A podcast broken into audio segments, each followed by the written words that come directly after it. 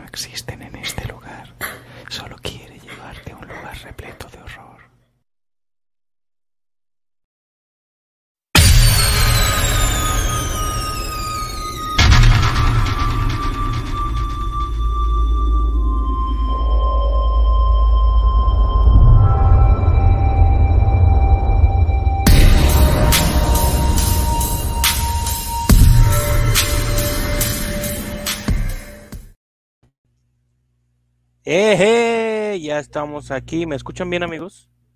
Todo bien, Sí, compadre. todo bien, te escuchamos bien. ¿No me, escuchas? Bienvenidos a toda la banda. ¿Qué? ¿Sí me escuchas bien o no? Con retraso, pero sí, un poquito de delay. Pero mental, tengo desde hace un chingo. No, no, no, delay de la cámara. Pero bueno. Bienvenidos, amigos.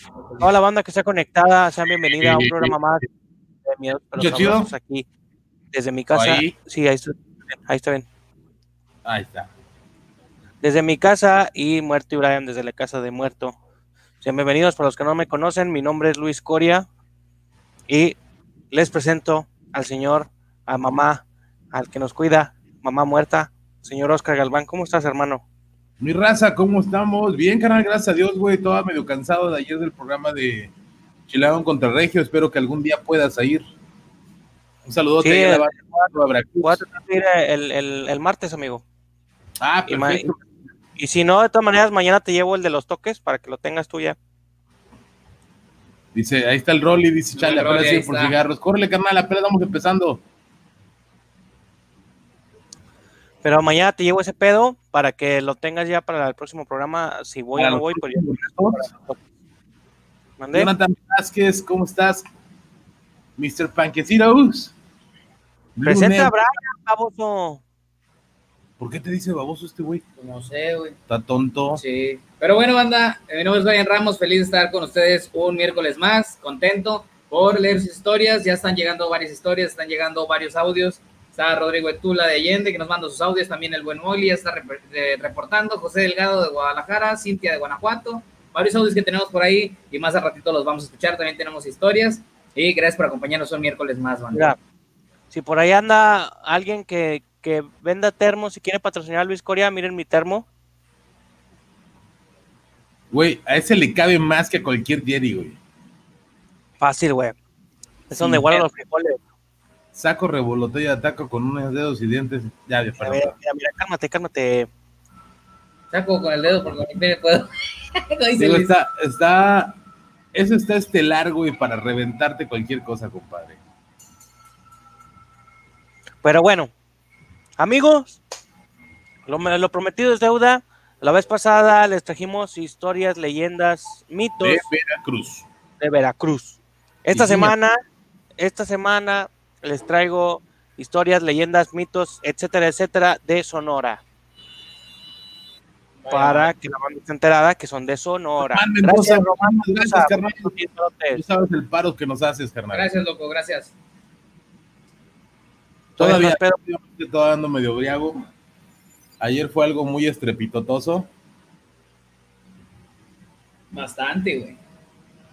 Y apenas me estoy componiendo. Traigo un carácter del carajo ahorita. Sí, ya me di cuenta, hijo de tu pinche madre.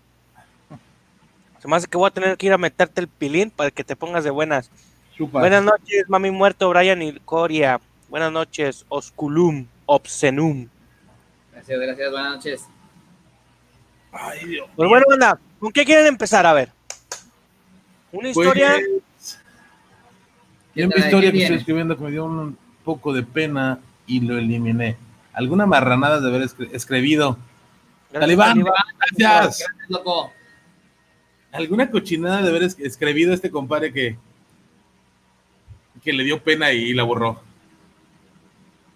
Ah, me chapulín. Desde Querétaro. qué Mariposa. chingada. Saludos, saludos. Mariposas. Mira, ahí mira, está. Mira, mira. mira. Ahí tenemos la belleza todavía. Y ya la tenemos en versión digital. Si puede ahí. Ahí está, mira. Ya nada más, si quitas el pinche mensaje y luego ya. Se lo- Se lo- de oro. Mira nomás. Ay, mira. Mira, mira. Afortunadamente ahora estás del otro lado y no me estás engordando el pepino poniéndome cuernitos y pendejadas. Ah, espérate, déjame cambio, déjame cambio. Ah, Alex, producción, cámbiame de lugar, producción. Desde Torreón, Coahuila nos están echando un grito. Sinaloa está presente. De Colorado también. Desde Colorado. Ricardo Colorado después de Dallas. Es Dallas y luego Colorado. Después de Dallas queda Colorado. Y luego es- Eh, Alex, Cerca dale. ahí de Perros Bravos, Nuevo León, ¿no? Alex, tienes el, el de mute. Ah, pende- Gracias, güey. Gracias, mi Alex. Tú sí sabes. Esta producción está hermosa, güey. Me encanta. Ya nada más. Así, también tengo el control, putos. ¿Qué? ¿Qué? Ok, Alex, en este momento cortamos transmisión con mi carnal. Nah, espérate. Nada más porque yo no les sé mover par de pendejos. Desde McAllen, Texas. Pues buenas Espérate. noches, te estoy viendo por primera vez en vivo desde McAllen, Texas. Quisiera que me agregaran al WhatsApp. Claro que sí, Denis, manda un Denis mensaje. Barrera, con todo gusto, carnal. Manda un mensaje y soy el Denis. Ahí, Ya, por favor, porque te veo y me apendejo, siento que ando bien pedo. ¿Cómo? Perdón, que, que me mareo nada más. Aquí se toma pura agüita de Jamaica. Saludos desde Veracruz, Bárbara Toto. Bárbara Toto desde Veracruz, Guanajuato, está presente. Eh, eh. Carnal, vámonos de lleno ya porque nos estamos haciendo muy pendejos. Digo, muy tontos. Que con qué quieren empezar, hijos de la chingada. Nueva York. El buen César. A ver, ¿historia? ¿O me lanzo con la primera leyenda? Cierto, capeta. O váyanse a la verga, como quiera. Me acaban de tocar la ventana, güey. Es que tocaron, Espérate. güey. Ahora, ¿qué quieres, cabrón? Mi producción, Ni eso traes, hijo de bájame al muerto porque lo veo doble. No, nomás el flyer, el de miedosos.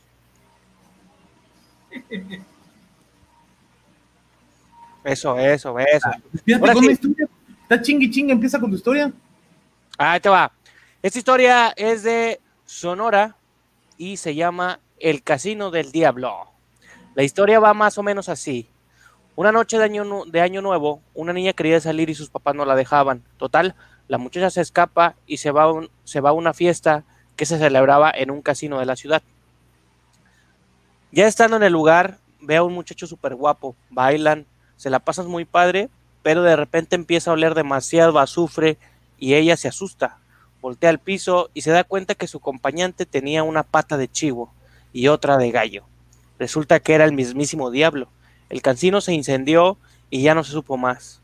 Cuentan personas que han oído a este que han ido a este casino que todavía se puede oler el azufre y que al llegar se puede sentir una vibra muy extraña. La verdad, soy bien miedosa, que ni pasar por ahí me atrevo. Es una historia que la postearon en un link de internet y, y, pues ahí viene que es el que le llaman el Casino del Diablo en Hermosillo, Sonora. Roberto Carlos, muchísimas gracias. Oyes, pues mira, así como tiras tú historias de casinos, de, de conquista y de acá y acá y acá y acá, Y Acuyá, acá tenemos una igual que mi carnal Brian estuvo estudiando en la semana. sí, sí, sí. Sí, sí, sí. En este momento nos la va a contar. Es una Gracias, leyenda. Por esos 50 barotes. Ah, muchas gracias, gracias. Pero les mando saludos, como siempre, siguiendo el programa con mi niño Abiel, que ya se está durmiendo. Un saludo. Gracias. Saludos, Ariel. Abielito, mi niño, a descansar, ya es tarde, que mañana empiezan las clases virtuales otra vez. Échale, papi. Lunes, desde lunes. Hay una leyenda, güey, de allá de. A ver, espérame, espérame. Dice, ¿qué va a pasar el 27 de agosto? No, no, no entiendo. El 27 de agosto va a ser jueves, muchas gracias. Pero no sé exactamente qué va a pasar, güey. Yo tampoco tengo idea. No sé por qué no esté preguntando eso. ¿Tiene, tiene alguna, ah, no sé, va a pasar algo importante? Eh, ¿Se va a acabar Eso el lo mundo? puso el Alex, eso lo puso el Alex. No, un comentario. No, no, no, hay también, un comentario que nos preguntan que qué va a pasar pero el no 20. sé.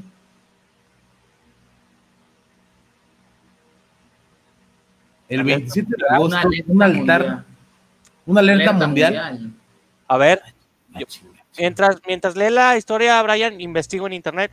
Yo tambor, yo Va. tambor. Hay una leyenda de allá de Mexicali que cuenta que eran tres muchachos que se citaron el primero de noviembre para ir a, a divertirse a un bar, a salir a comer, a cenar. Y uno de ellos, eh, su mamá ya había fallecido. Van, se divierten un rato y después se ponen de acuerdo para ir al panteón.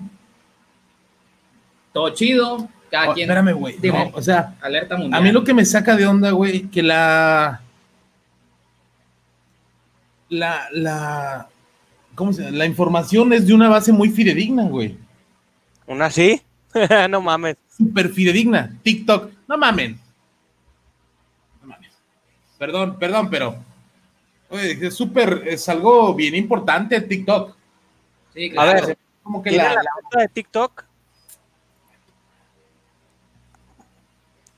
Para buscarla. Este, TikTok es una fuente de entretenimiento, ¿sabes? O sea, No, no, no puede mames. ser que te dé una noticia chida, güey, que te puedas creer. Me voy a entender. Ahí está, mira, Leo Cano, es una mamá de TikTok. O sea, perdón, jamás me. O sea, ah, neta, Alex, vuélveme a poner algo del 27 para que la gente lo lea. ¡Qué bonito! ¡Ah, me pellizqué el dedo! Espérate, ahí te digo qué es. Güey, simplemente por, la, por el lugar de donde viene ya no me interesa, güey. No, pero te voy a abrir, te voy a abrir TikTok. Espérate, espérate. Ah, Te voy a abrir TikTok. Por eso tienes el pinche, por la, la cabeza sumida, güey. Y la mollera No, hombre, güey, vámonos, vámonos con otra cosa más importante, güey. Aquí tenemos gente que nos escucha. Ahí les comentaba, güey, estos muchachos salen de divertirse. Este, y se citan el siguiente día, 2 de noviembre, Día de los de, de Muertos. El Día de Muertos. el Día de Muertos. Y se citan en el panteón. Uno, todos se van a su casa y uno de estos muchachos agarra un camión y ve un, un antro nuevo, un restaurant bar, y le llama la atención por los colores. Se baja del camión ah, voy a llegar. Llega y ve gente, ve todo normal, como en un, un centro nocturno.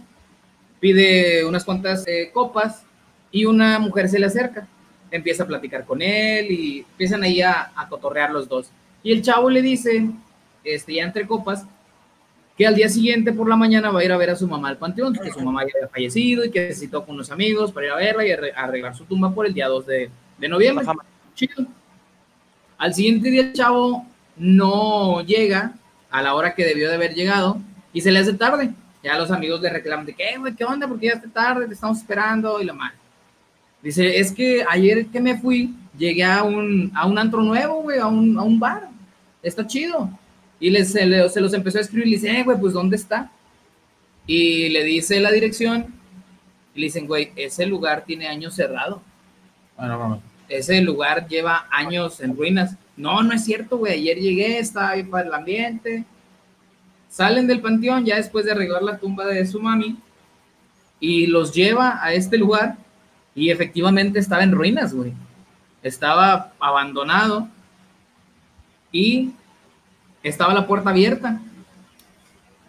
Y al momento que ellos entran, se dirigen hacia la barra y en la barra encuentran las copas que él se había tomado una noche antes y encuentran el dinero con el que él pagó esas copas, güey. Estaba muy chida la historia, güey. Eso soy de Mexicali, güey. Ok, o sea, es, Es- casi, es casi como la del Hotel California, güey. Ándale. Un business así, ya ves que mi canal también nos contaba algo así de... Mari, le mandamos un saludo a tu chavito. Saludos. Andrés. Está muy chida la historia, güey. Que también algo similar sucedió aquí en Monterrey, que era lo que te platicaba ahorita. Que un chavo aquí en, en Monterrey hubo eh, su apogeo cuando, como ahorita como está el apogeo de comediantes aquí en Monterrey, hace años, en los años 90, había muchísimo, ah, era semillero de, de, de grupos norteños, güey. Qué pesado, qué límite, que la firma y demás grupos. Y se hacían los bailes masivos. Dice nuestra leyenda también de que, gracias Eri, Gracias. que un chavo en un, en un bar, en un baile güey, ma- masivo se topó con una chava, le gustó físicamente y empezaron a platicar, a bailar y todo. Se acaba el baile y el chavo ofrece llevar a esta muchacha a, a su casa. Para esto la muchacha le da frío y el chavo le regala, bueno, no le regala, le presta la chamarra. Ten, póntela para que no tengas frío. Y la lleva a su casa. Y ya en el coche, la chava pues iba un poco agitada, triste, y el chavo le dice que qué tiene, qué es lo que tienes y qué te pasa. Este, no, es que ya, ya me voy a mi casa y pues es que yo casi no salgo. Pues no te preocupes, después nos volvemos a ver y después venimos a, a- a bailar otra vez o vamos a escuchar música a algún lado. No, es que yo de donde vengo casi no puede salir, es que allá no hay música, allá esto. Y empezó a platicar la chava, total, la dejan en su Espera un casa. segundito. Dime. Un saludote. Pauli, hermosa, ¿cómo estás, mi niña? Ella es este, es mi prima, prima Ah. hermana. Saludos, Paula. ella, aparte es. Se avienta los Iron. Se avienta unas pinches carreras bien locotas, güey. Ah, excelente. Ella también de chiquilla le tocó ir a la purificación y también le daba culo. También era Vaya. bien pinche miedosa y aparte es bien pinche desmadrosa con Mariana. Bien pinches latosas las dos cabronas. Saludos, Talibán. Saludos, hasta allá de Coahuila. De Coahuila, Y pues ya este muchacho deja a esta chava en su casa, güey. Simón. Ya se mete y todo. Y días después, pues quedaron en hablarse. Y este chavo saca de donde, ¿qué, qué pedo? Pues esta morra no, no me ha hablado, ni nada. Pues hubo mi chamarra, güey, güey, por ella. Ya sabes, típica, güey, que te toman la. Y yo, yo- yo echándole porras y ya me salió yo hago teatón. Chingados contigo. Este, y el chavo va a la casa de la chava y saludos, saludos.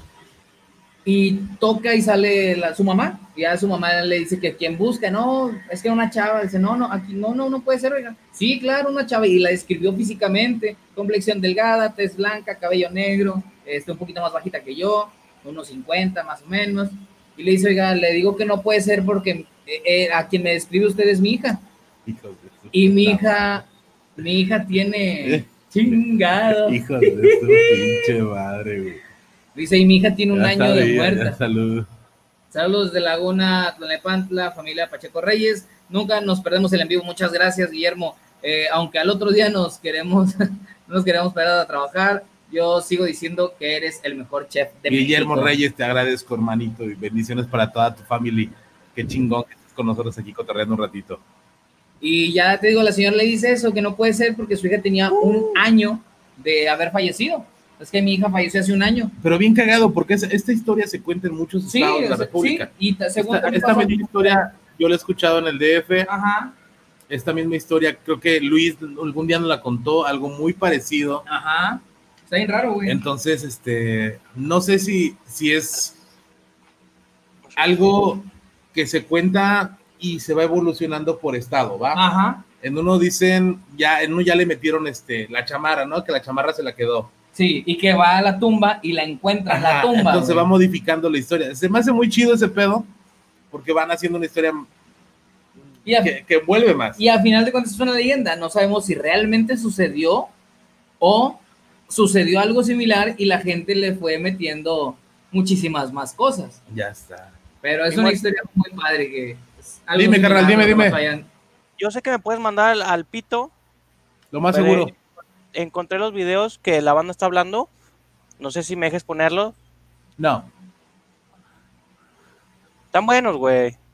La, la- la única vez que entramos a TikTok fue porque ayudamos a nuestra amiguita, nuestro angelito que está ahí, que la vemos y la queremos un chingo. Pero sinceramente no, no es una fuente fidedigna. No somos ese tipo de comedia. Y la neta no me interesa. No es mal pedo, carnal, pero no quiero. Tenemos un chorro de videos más, loco. Podemos Es- meter videos de, de reacción, güey, que no hemos, no hemos hecho, porque luego se nos traba un leve. No, pero es que de, de reacción, güey, nos, nos va a generar el copy, güey. Y TikTok no genera copyright. Güey, ¿qué- a ver, ¿qué quieres poner? Ponlo de TikTok. Ándale, ándale, a ver, ándale. Haz tus mamadas. No, no, nada más te estoy preguntando. Si no quieres, no, güey. Ponlo, ponlo, ponlo, ponlo. Eh, si tiene audio o música, sí va a generar copyright. ¿eh? Nos genera un copyright por una pendejada de este y le pongo unas patadas en el mero chimuelo.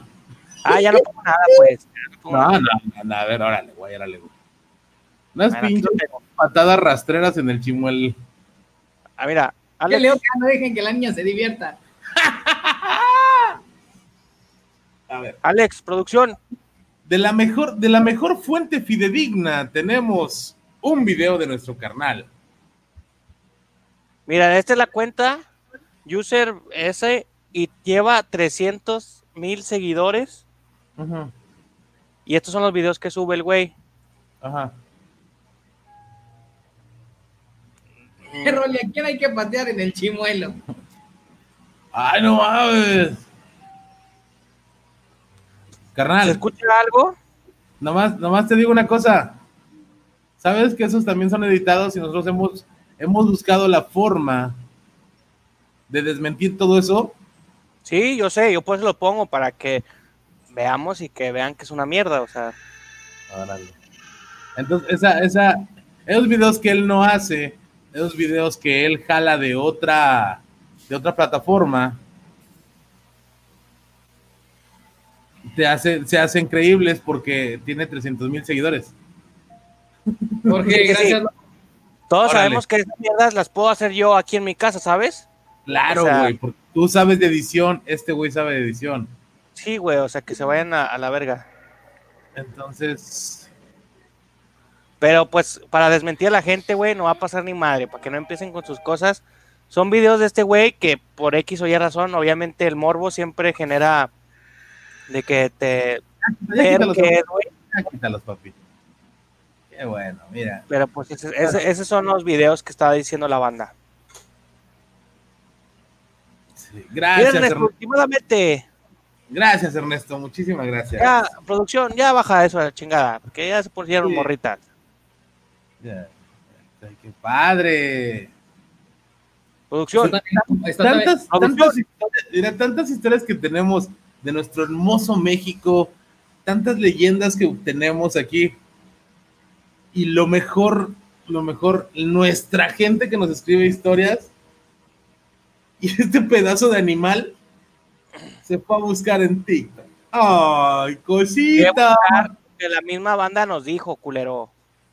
¡Qué hermoso! Ah, váyase a la verga. Jorge Ortiz, gracias por esos 10 varos. Hijo de mi alma, güey. Bueno, ¿quieren otra historia? Sí, de TikTok.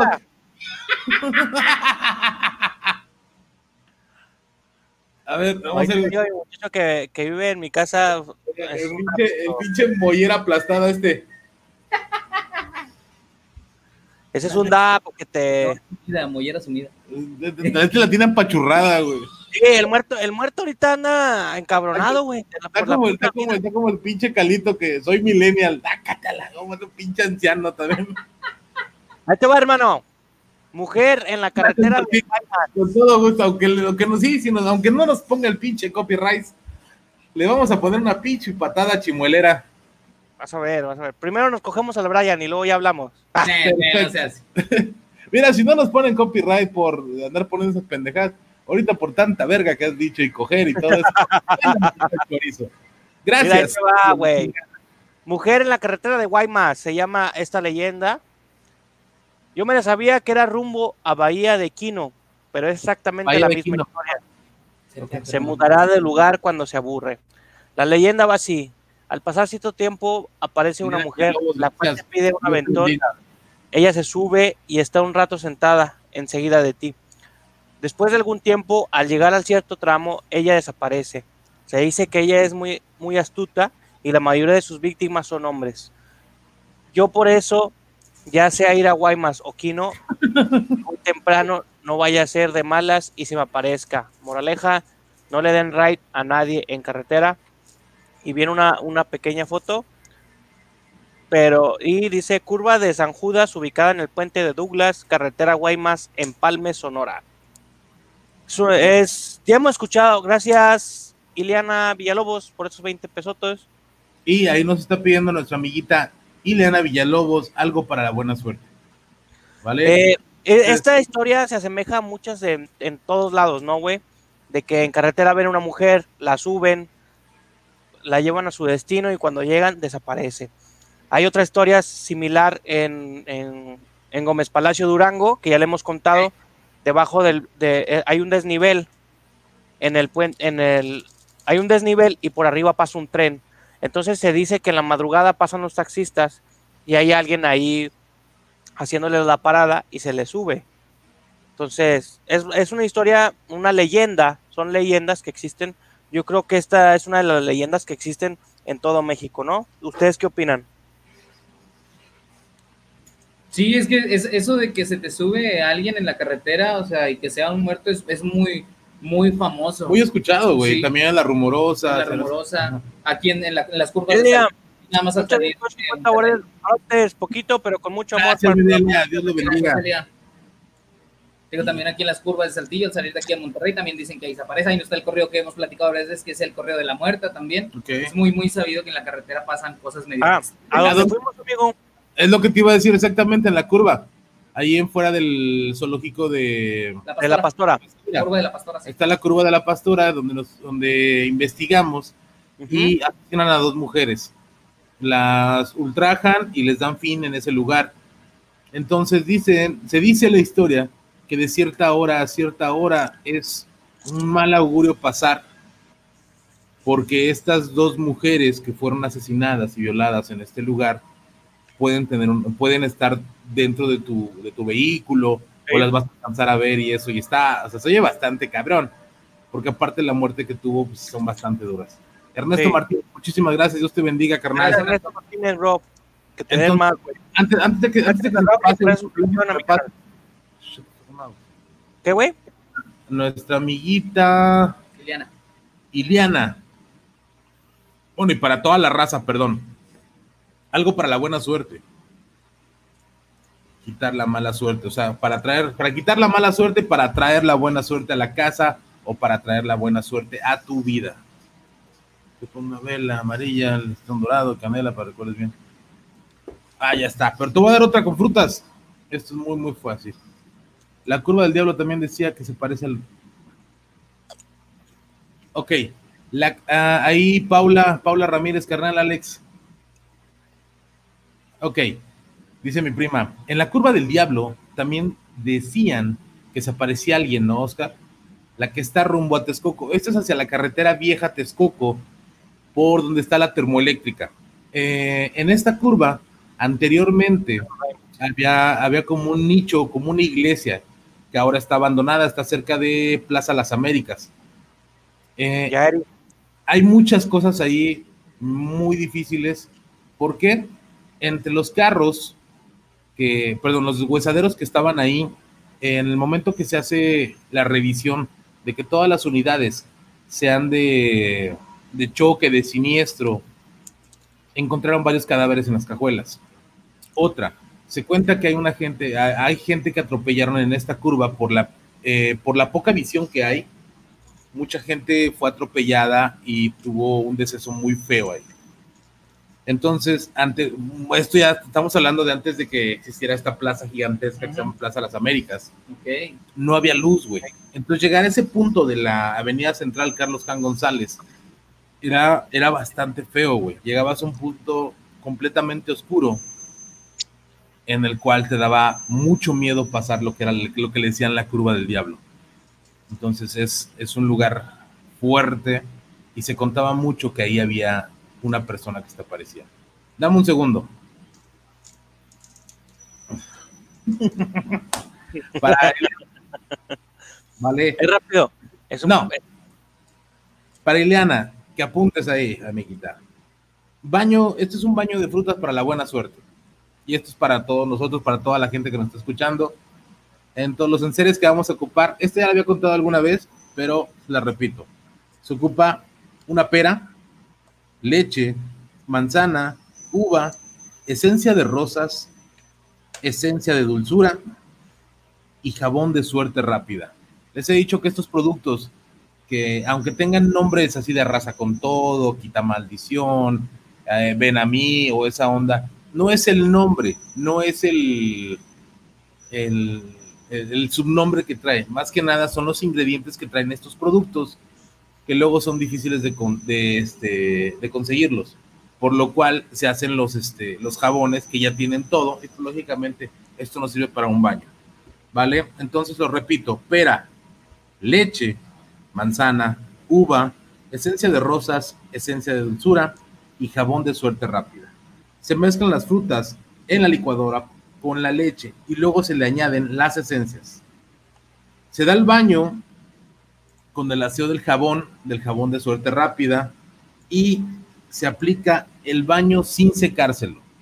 O sea, te vas a, bañar, tu primer baño va a ser con el jabón de suerte rápida y con la, con la mezcla, con la mezcolancia que estás haciendo, te lo vas a retirar todo, te das tu enjuague y te vas a dejar esta, este último baño, este último enjuague, te lo vas a dejar que se, se refresque o que se vaya secando conforme va pasando el día. No te lo termines de secar por totalidad.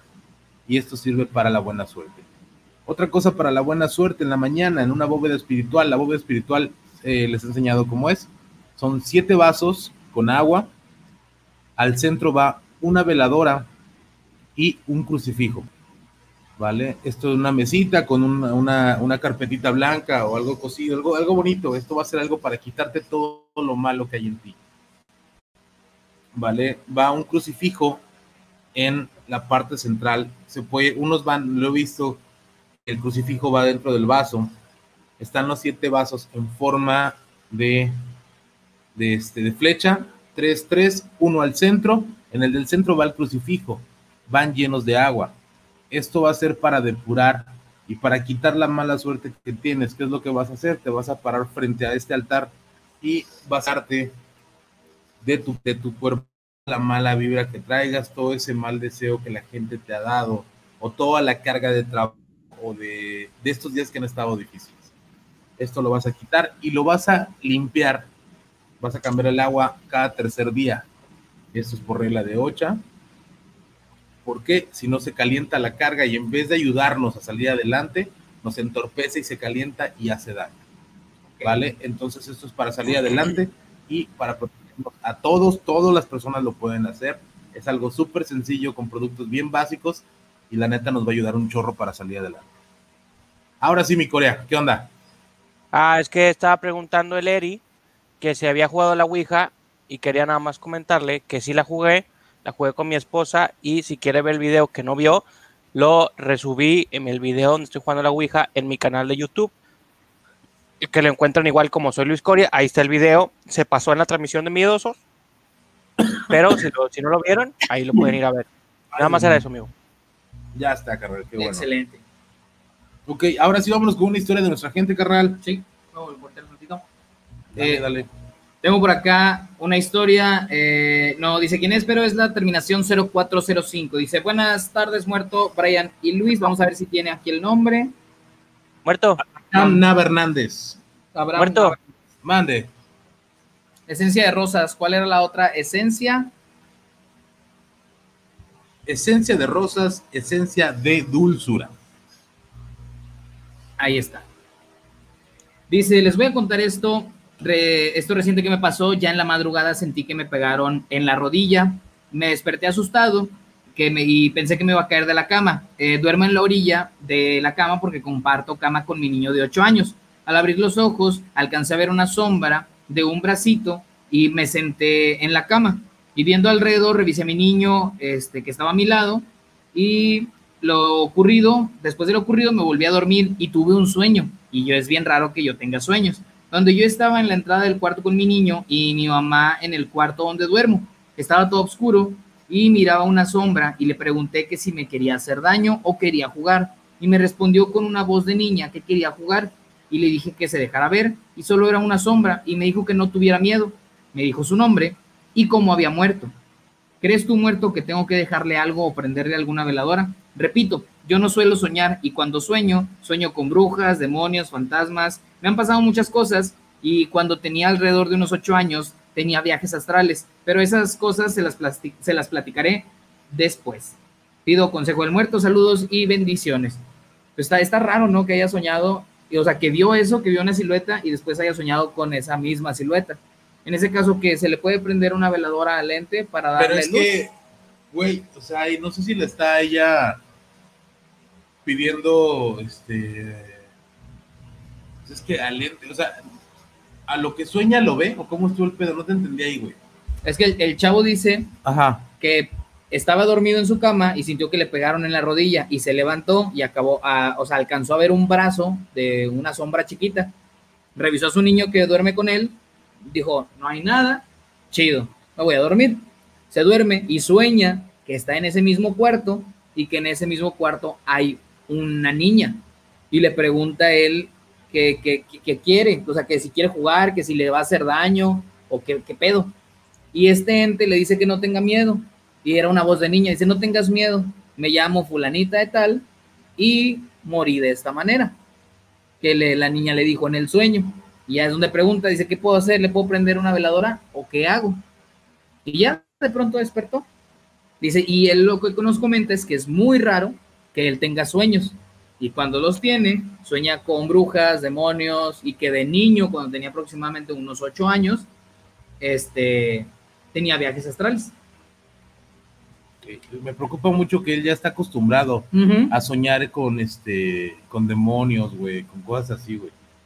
Entonces, lo que es lo que me saca mucho de pedo eso, güey, o sea. O sea, que sea muy recurrente, vaya. Ajá. O sea, que no sea porque tú tuviste un día pesado y porque tuviste un día pesado te fuiste en el viaje, en el sueño. O sea, no. Es O sea, es- verdad es que las recurrente. brujas te dan advertencia antes de poder verlas. Yo no creo, las brujas siempre son, por lo que sabía, las brujas son siempre agresivas. En ese, en ese, este, en ese plano siempre son agresivas. Ok. Mira, aquí ahorita, este. Muerto, yo tengo una duda. chingar a su- va. No, no sé cómo, cómo hacerlo. Muertito, ¿Qué pasó, Luis? Héctor Olmos, carnal, Dios te bendiga. Gracias, Héctor. Gracias, loco. Descansa, hermanito, Dios te bendiga. Ten un gran día el día de mañana, güey. Saludos desde Denver, Colorado. yo tengo una duda, bro. Dímelo. Yo sigo diciendo que. ¿Qué tanto es el daño que me puede hacer a llegar a ser un ente, fantasma, lo que le, como le quieras llamar, a mí? Yo, yo sinceramente creo que si la pinche vida no me ha hecho tanto pinche daño, y siempre lo digo, esos güeyes qué putas madres me van a hacer. ¿Me ¿Explico? ¿Tú qué opinas al respecto, bro? ¿Cómo, cómo? ¿En, en qué forma? En forma de ataques, daño físico, etc, etc. Yo no sé, yo no, la onda es que no sé en qué forma te se vaya a, a representar, güey, cuál sea la, la, la manera en la cual te quiera hacer daño, ¿me entiendes? O sea, hay, hay, hay seres tan fuertes con tanto. ¿Cómo le llaman a eso? Bajo astral, he escuchado que lo No es nombran. mucha fuerte, no, son los seres de bajo astral, Ah, son ok. los seres que no se, no se detectan tan fácilmente. Ah, ok, ok. Entonces, ahí, ahí ya seres, güey, con esa fuerza tan cabrona, güey, que pueden provocar un daño físico, un daño mental. Hay, hay algunos que su daño es tan, tan agresivo que ya pueden llegar a tocarte, güey. Ok. Pues son los que en verdad dan miedo, güey, los que empiezan a hacer daño. Como hablábamos de los incubus. El incubo es un demonio, güey, que este, se mete con las mujeres. Primero en sus sueños las toca, las, eh, de cierta manera las seduce, las abusa sexualmente, güey. Pero de una manera, al principio es, es algo muy tranquilo, algo como que lo está soñando Ok. y de repente, güey, esto se convierte en una, una violación, pero agresiva. Entonces, este es un, un demonio muy poderoso, un sátiro, que ultraja a las mujeres dormidas. Entonces, eso es lo que por un, por un incubus. Hay algunos que solamente te aconsejan, que están entre el, eh, entre el bajo astral, carnal, pero solamente escuchas, hazlo, eh, puedes hacerlo. Algo, algo nada más que te provoca hacer lo que no debes hacer, ¿vale? Es como dicen, el demonio solamente te aconseja hacer las cosas, mas no te obliga a hacerlas. Él tiene a sus a su séquito de, de, de- de guerreros que son los que en verdad pueden hacer daño. Ok. Va, va. ¿Qué más tienes por allá, Brian? Me dijeron que te mandaron audios. Tengo por aquí unos Ya audios. tenemos audios ahí de Cintia de Guanajuato, de De- Rodrigo, de Tula. ¿Quieren escucharlos? Dale, dale. Va. Ya está. A ver, Primero mételo bien. Vamos a bajarle a la de fondo. Ajá. Vamos a poner.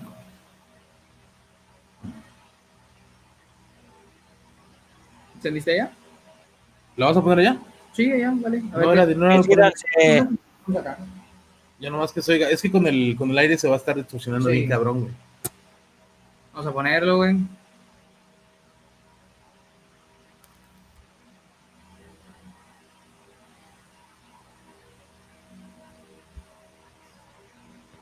A una semana de lo acontecido en el programa de Miedosos, donde extrañamente fue asesinado junto con Luis.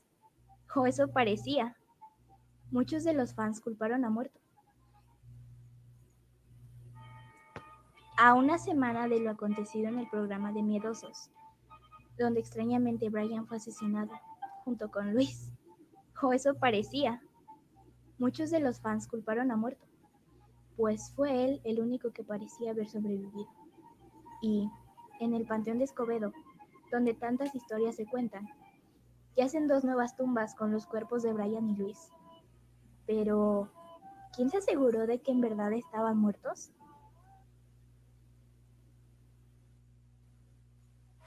Lo pudieron escuchar, banda, sino para ponerlo de nuevo. Se a la vez, súbanle. Se escuchó un poquito bajo, banda. Ok, entonces, ¿sabes qué? Apágate ese ventilador para podérselos poner en el, en el micrófono y la, la- la gente lo escuche bien. A ver, ¿Sí me o- escuchan ahí? Porque este- Brian. El niño siempre me baja el volumen. Ahora bájale O mándamelo. tantito, carnal.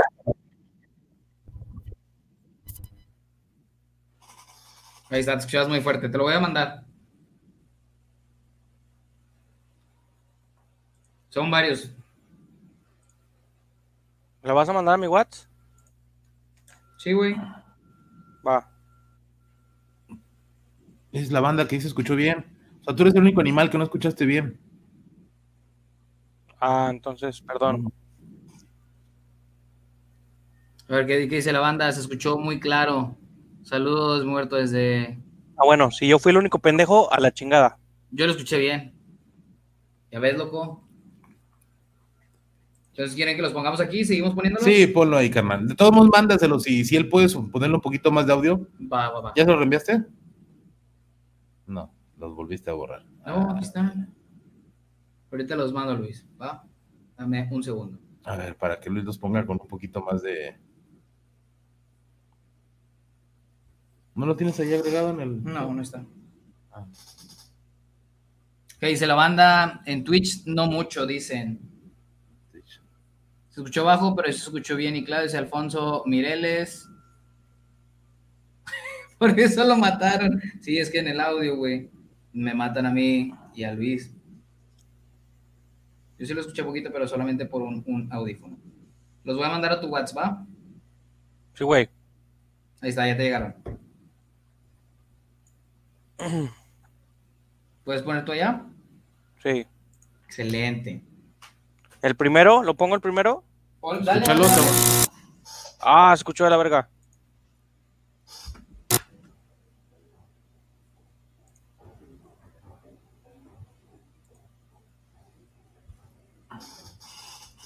A ver, ya ponlos, carnal.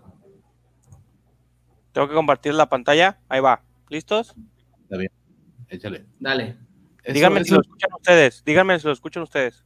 Ok, nada más que eso de Televisa, como que quítalo, ¿no? Encerrado en una pequeña caja de madera. Aterrorizado de ver cómo cada segundo le terminaba el aire y no podía respirar correctamente. Además, podía sentir como alguien desde abajo le murmuraba y reía, mientras Brian trataba de abrir la caja. Pobre de él, nadie podría auxiliarlo, pues no había nadie cerca del panteón quien lo auxiliara.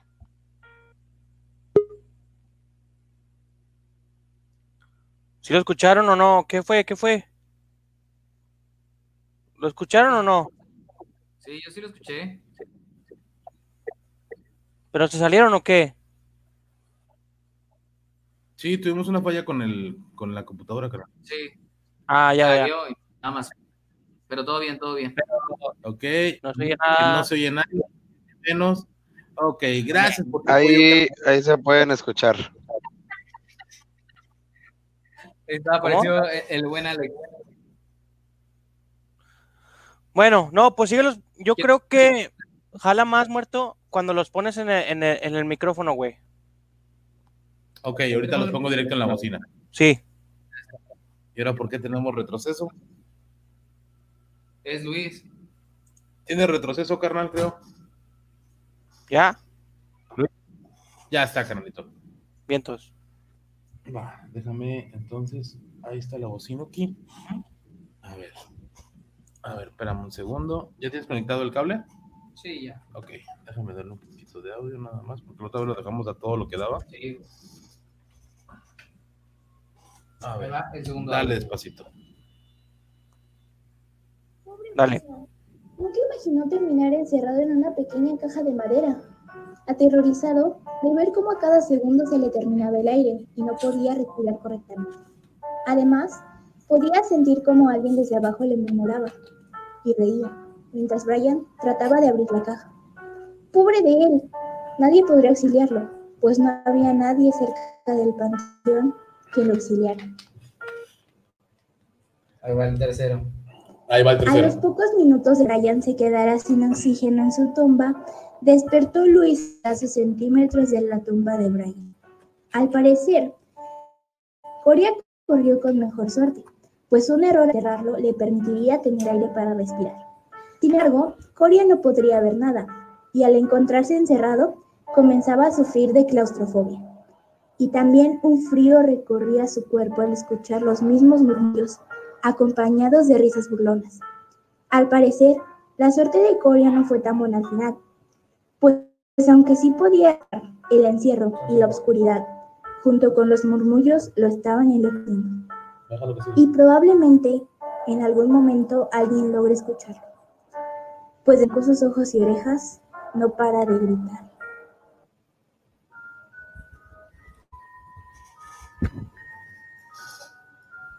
Ay, muerto, ¿cómo es que no recuerdas qué pasó la semana pasada? ¿Cómo que estabas en trance y no supiste qué les pasó a tus compañeros? Bueno, esta semana tenemos un nuevo integrante Miedosos, y a petición de la audiencia, el nuevo integrante será una marioneta, a quien muerto le dará vida. ¡Sí!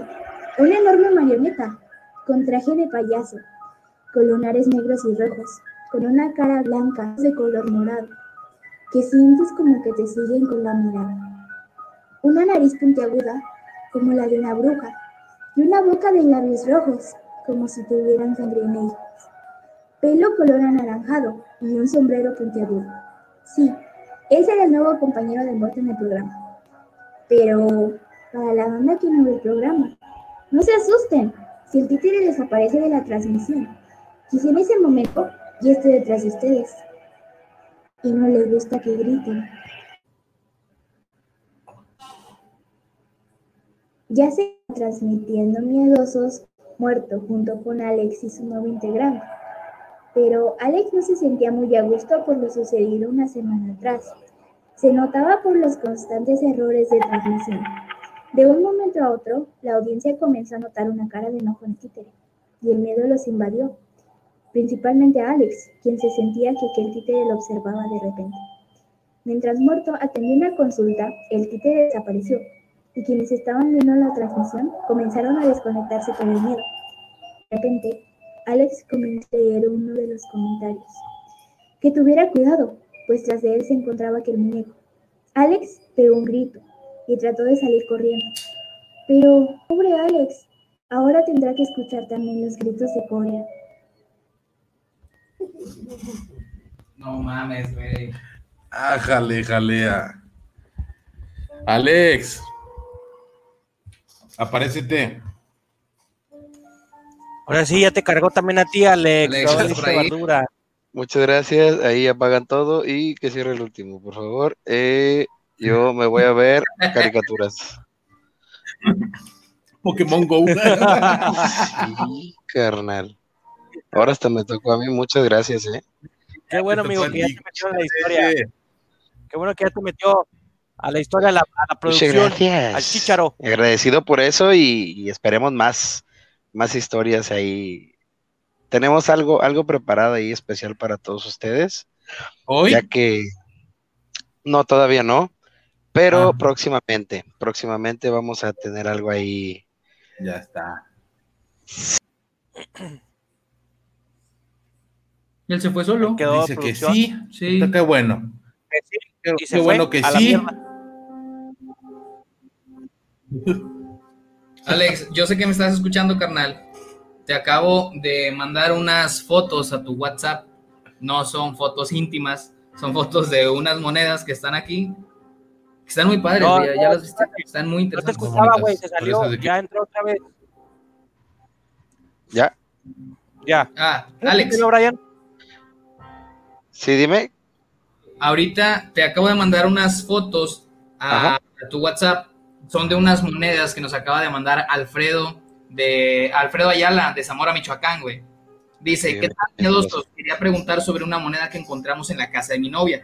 Ah, El papá de mi novia fallecía hace, falleció hace un año.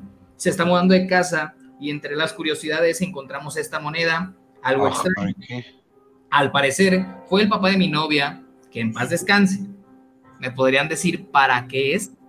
Chécalas, güey, están muy interesantes La verdad, sí. los logos y los grabados que tiene, güey.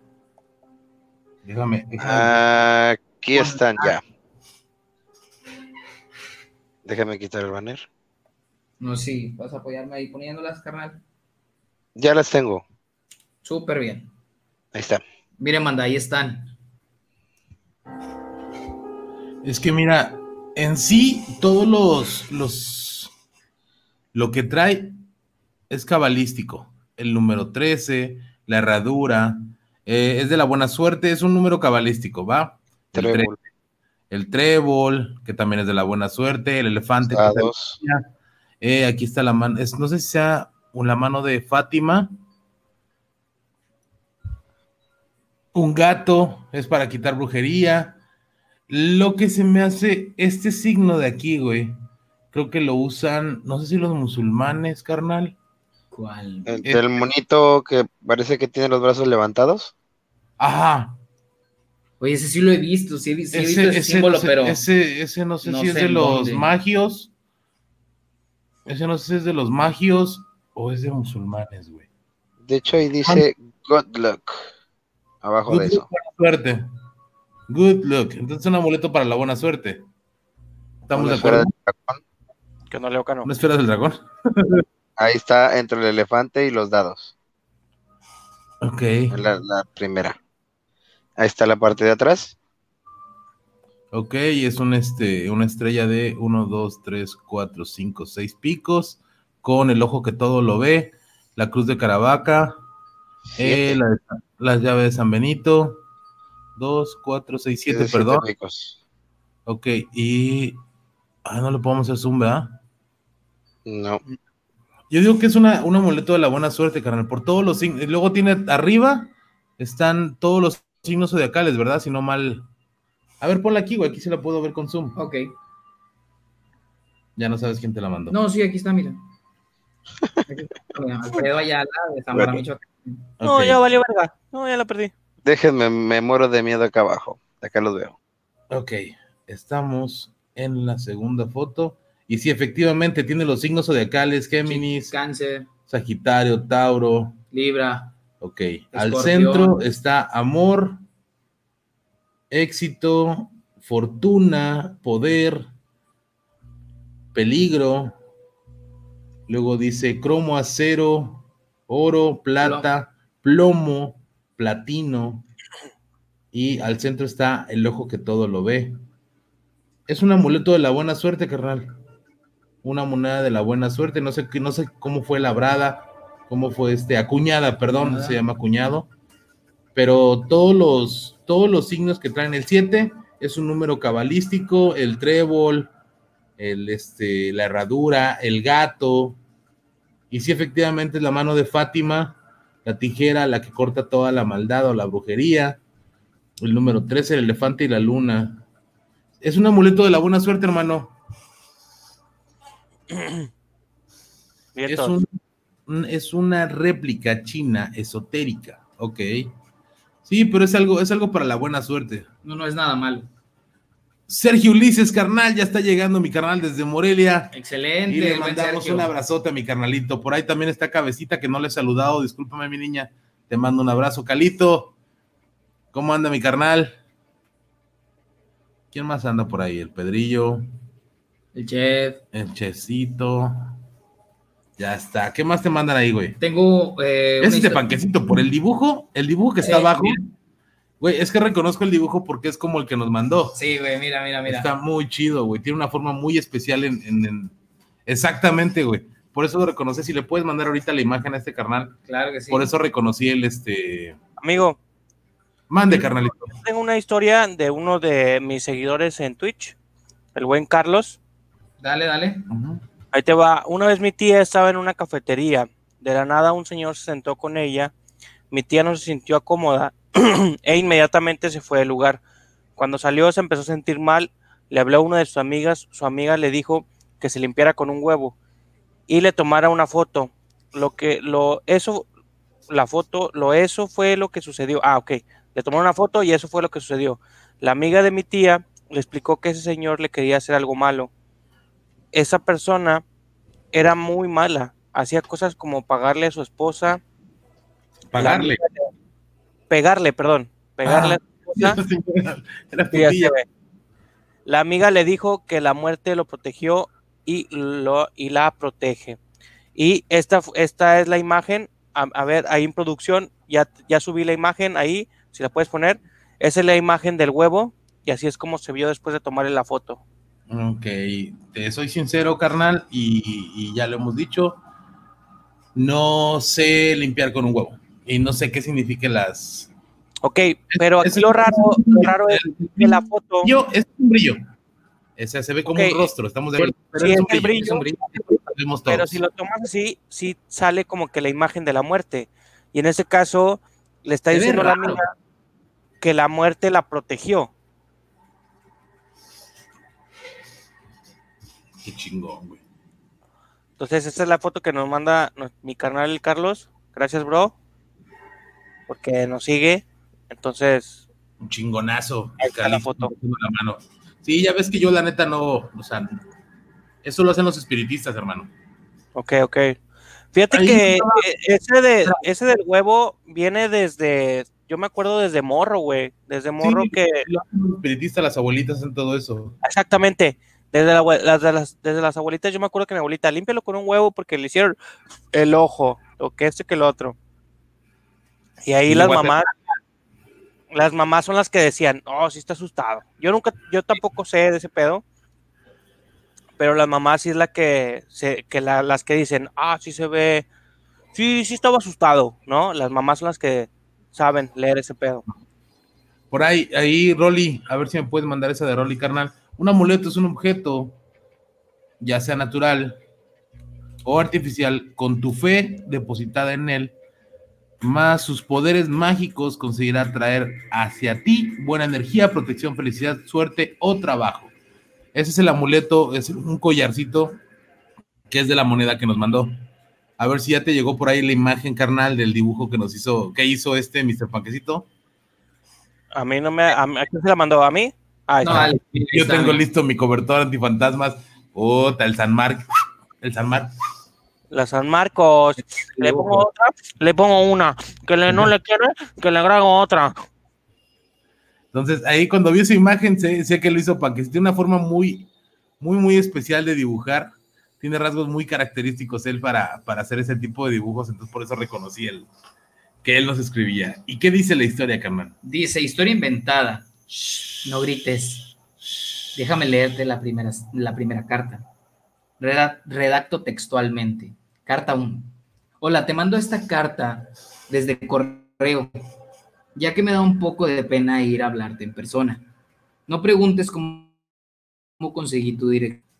La verdad, aún así preguntarás, no tendrás respuesta. Claro. Ya que no sabes quién soy, no, ¿no es esto emocionante? Es como jugar a las escondidas. Ay, aún recuerdo la primera vez que te vi. ¿No lo recuerdas? Bueno, quizás es porque te vi solo por milésimas de segundo, pero eso me bastó para saber que me he enamorado de ti. No sé muy bien tu nombre, pero no pasará mucho tiempo hasta que lo descubra y dé vueltas una y otra vez en mi cabeza. Sé que estarás pensativa de por qué suena algo debajo de tu cama. Es que no puedo evitar mirarte y tus, tus hermosos ojos son tan bellos que les estorban esos horribles párpados. Y no me gustaría, no me gusta cuando los cierras. Es más, ¿creerías que te dejaría dormir? Ah, está muy buena, güey, está chida, güey. Chida. ¿Qué Más tenemos por ahí, eh, Chompita. A ver, vamos a ver si llegó algo de cabecita De de Chompi, unicornio. Chompi. Aún no ha llegado nada de cabecita de unicornio. Un audio más que tengamos por ahí, compadre, Claro para que, que la sí. gente. Tenemos, Brian, digo, Luis, ¿qué estás haciendo?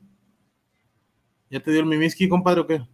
dice, hola, aquí están mis audios para esta noche. Saludos. Nos da dos audios de aproximadamente un minuto cada uno. La buena Cintia de Desde de Guanajuato. Conéctalo primero. Claro. Estaba llenando de agua mi termo, perdón, amigo. Ya está, carnal. Qué bueno que estés tomando agua, me da gusto. Sí. Es agua de cebada, pero sí. Siempre, ya sabía. Siempre y una curiosidad excesiva. El probar el sabor de mi propia carne. Bro, vuelve a poner viejo y sube un poquito más.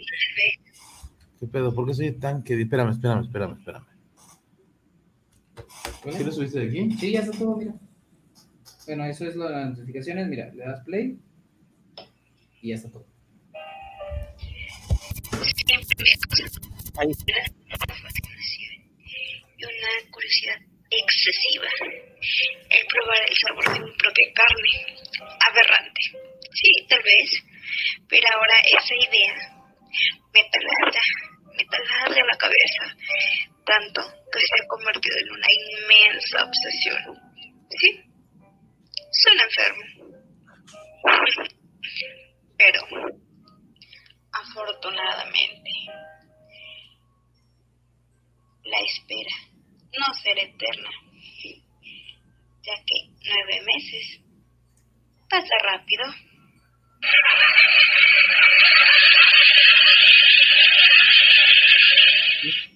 Ah,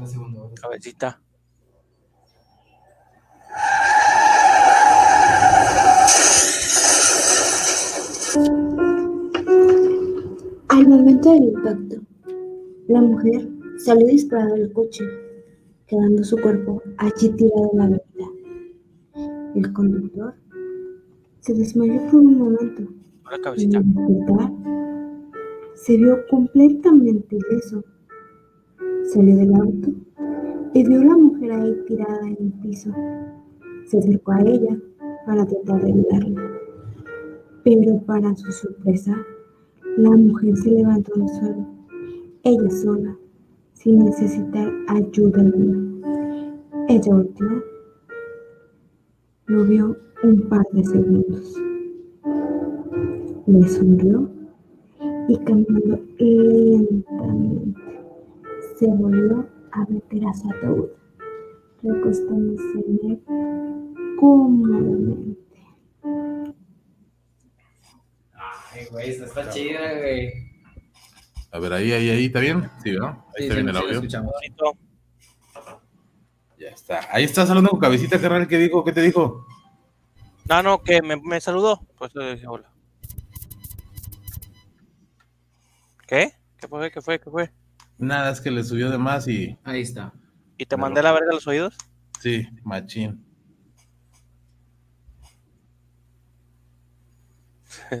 ¿Tienes algo por ahí, Luis? Yo tengo otra historia de, de donde estamos ahorita, que es de Sonora, que se llama La Plancheada. Que esta es historia vieja, ya la- creo que ya la hemos escuchado. Es la de la, la enfermera. Exactamente. Oye, tú la conoces de Sonora y yo la conozco en el DF. Ok, En Monterrey. ahí va. Esta historia de la relatan en Sonora. Esta es una historia de la enfermera la cual falleció. Eulalia. ¿Eh? Yo de Yo de Tampico. Tampico, sí. A ver, nomás quiero. Ahí les va, ahí les va la historia. ahí les va la historia. Nombre, quiero, quiero reafirmar el nombre. Eulalia. Eh, aquí me pone nombre, creo. Pero ahí te leo la historia. Es que estos son relatos que escribió la banda en una página, ¿ok? Esta es la historia de una enfermera la cual falleció. No se sabe muy bien las razones por las cuales murió, pero todos los médicos saben de ella y cuentan su historia como si no, la, como si no le temieran. Esta enfermera aparece en la noche y cuida a los pacientes. Sí, solo los cuida. Las películas me hicieron tener un concepto muy extremo o fantasioso sobre lo que los fantasmas deben o no hacen. Al menos sabemos que tendrás compañía en las noches más frías del hospital.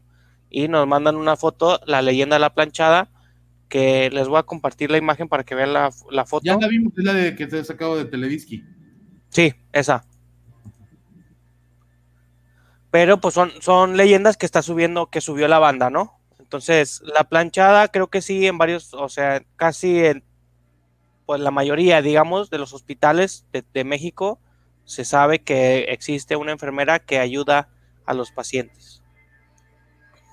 Te lo Que el otro día hablando, que el otro día hablando con Lili, hay una cosa muy extraña entre médicos que le llaman Mira, mira, mira, mira, mira. Te la voy a contar. La Eulalia, la fantasma chilango de la planchada. Entonces, esta nos habla que es del hospital Juárez, hermano. que ya, ya, no, ya no está, ¿no? Sí. No. Dice, se han creado varias versiones acerca de ella. Las más alar- alarmistas para mm, película de terror tienen que ver con el espíritu de una mujer maldita que tras un pacto con el diablo aprovechó las noches para asesinar enfermos, asfixiándolos o sí, suministrando medicamento en altas dosis. Pero hay otra que le pone nombre y pasado a una historia más noble y apegada a la realidad, aunque no por eso deja de asustar. Eh, pacientes a los que se le olvidó tomar sus medicamentos por la noche o que requerían de atención urgente recibían la visita de una enfermera vestida con un atuendo perfectamente planchado y almidonado. Se trata de una mujer de bello rostro y que es amable en su trato. De igual forma, se dirige al familiar del enfermo para decirle que todo, bajo, todo está bajo control. La enfermera aprovecha esos momentos con los pacientes o familiares para contarles su pena, un mal de amores. Ellos aparte de escucharla, le recomiendan que se olvide del patán que jugó con sentimientos, ilusionándola con la boda, para que le deje para ir, eh, para que la deja, para que la dejó para irse a casar con otro querer. La mañana siguiente, cuando los pacientes o familiares preguntaron dónde y cómo estaba la atenta y guapa enfer- enfermera de corazón roto que laboraba en el horario nocturno, personal del hospital tiene que decir la verdad. No existe una mujer con la que, con esa descripción. A expensas de causar un infarto por la revelación, les informan que han sido víctimas de la leyenda de la planchada. Y yo, yo, yo había escuchado esta historia en el Hospital Juárez de la Ciudad de México y el nombre de esta enfermera era Eulalia. Esto decía que esta enfermera se casó con, se, se enamoró de un doctor, el cual le propone matrimonio para que le den taquito. No se casan y este güey se va a otro, a otro, a otro estado y se casa, ella se entera y se y se muere, no sé cómo estuvo el pedo, voy a fallece. La onda es que en una, esta enfermera, ahí, ahí es lo que estábamos diciendo, que cómo se, cómo se malversa o cómo se distorsiona la leyenda o la historia o lo que tú quieras, porque en unas cuentan que esta enfermera se les aparece en la noche y las ayu- los ayuda al bien morir, ¿vale? Suministrándoles eh, dosis excesivas de ciertos medicamentos o quitándole la dosis que ella necesitaba. En otros casos, ella nos, ellos nos cuentan que es una, una enfermera muy linda, atractiva, de cabello negro, con pelo corto, que siempre está vestida con un atuendo muy viejo, pero siempre muy bien planchado y almidonado. Por eso se le quedó lo de la planchada. Ok, eso sí no lo sabía, güey. Ajá, Eso sí no lo entonces hay dos historias de la misma, diferente connotación. Mira, acá, acá el buen Alex desde producción me mandó un link. Dice Ajá. Hospital Naturista después de su cierre y la historia de la planchada 1989-2002. Ese hospital ya está cerrado y dice acá, la leyenda cuenta que la famosa planchada fue una enfermera muy pulcra y aseada. No se sabe, no se sabe en qué hospital trabajó, pero la leyenda de Tampico dice que en el hospital naturista esta enfermera se enamoró de un doctor joven y guapo. Ella dio todo de su tiempo para que este joven y, y él solo y él solo jugó con sus con sus sentimientos, o sea, este doctor jugó con sus sentimientos, la usó durante un tiempo y luego la abandonó. La enfermera que antes había sido una mujer tierna cambió notablemente su comportamiento. Su, su amargo con la vida, ahí se portaba ojete con los enfermeros. Ajá. sí, dice, su amargo con la vida y empezó a tratar de manera muy cruel a todos sus pacientes. Al final la enfermera se volvió tan negligente que no le dio un medicamento a un niño de nueve años que murió al día siguiente. El padre del niño, al enterarse de la negligencia de la enfermera, se volvió loco y decidió matarla, cortándole el cuello con un bisturí. Desde entonces cuenta la leyenda que la planchada se aparece en los hospitales abandonados de México y años después del cierre del hospital, varias personas la han visto por los corredores oscuros del inmueble. Y aquí está, aquí está el inmueble de Tampico. A ver, mi Alex, eh, te voy a compartir la pantalla para que nos ayudes. Ese es el inmueble. Y se ve de fondo como que va caminando lateral. Aquí, ¿no? Yo también lo vi. Yo la había visto una donde se ve que va caminando así como que de fondo. Y este es de Tampico. Ok. O sea, pero ahí, ahí estamos, ahí, ahí es lo que decimos. ¿Cuántos, este, Ese es el ¿Cuántos- en hospital que les decía de los pisos, que hasta la azotea estaban los caballos. es ese, Ese güey? es el hospital. Ese es el hospital. Ok. Madres, güey. Ya Son Mi tres prima es pisos. enfermera. Déjala.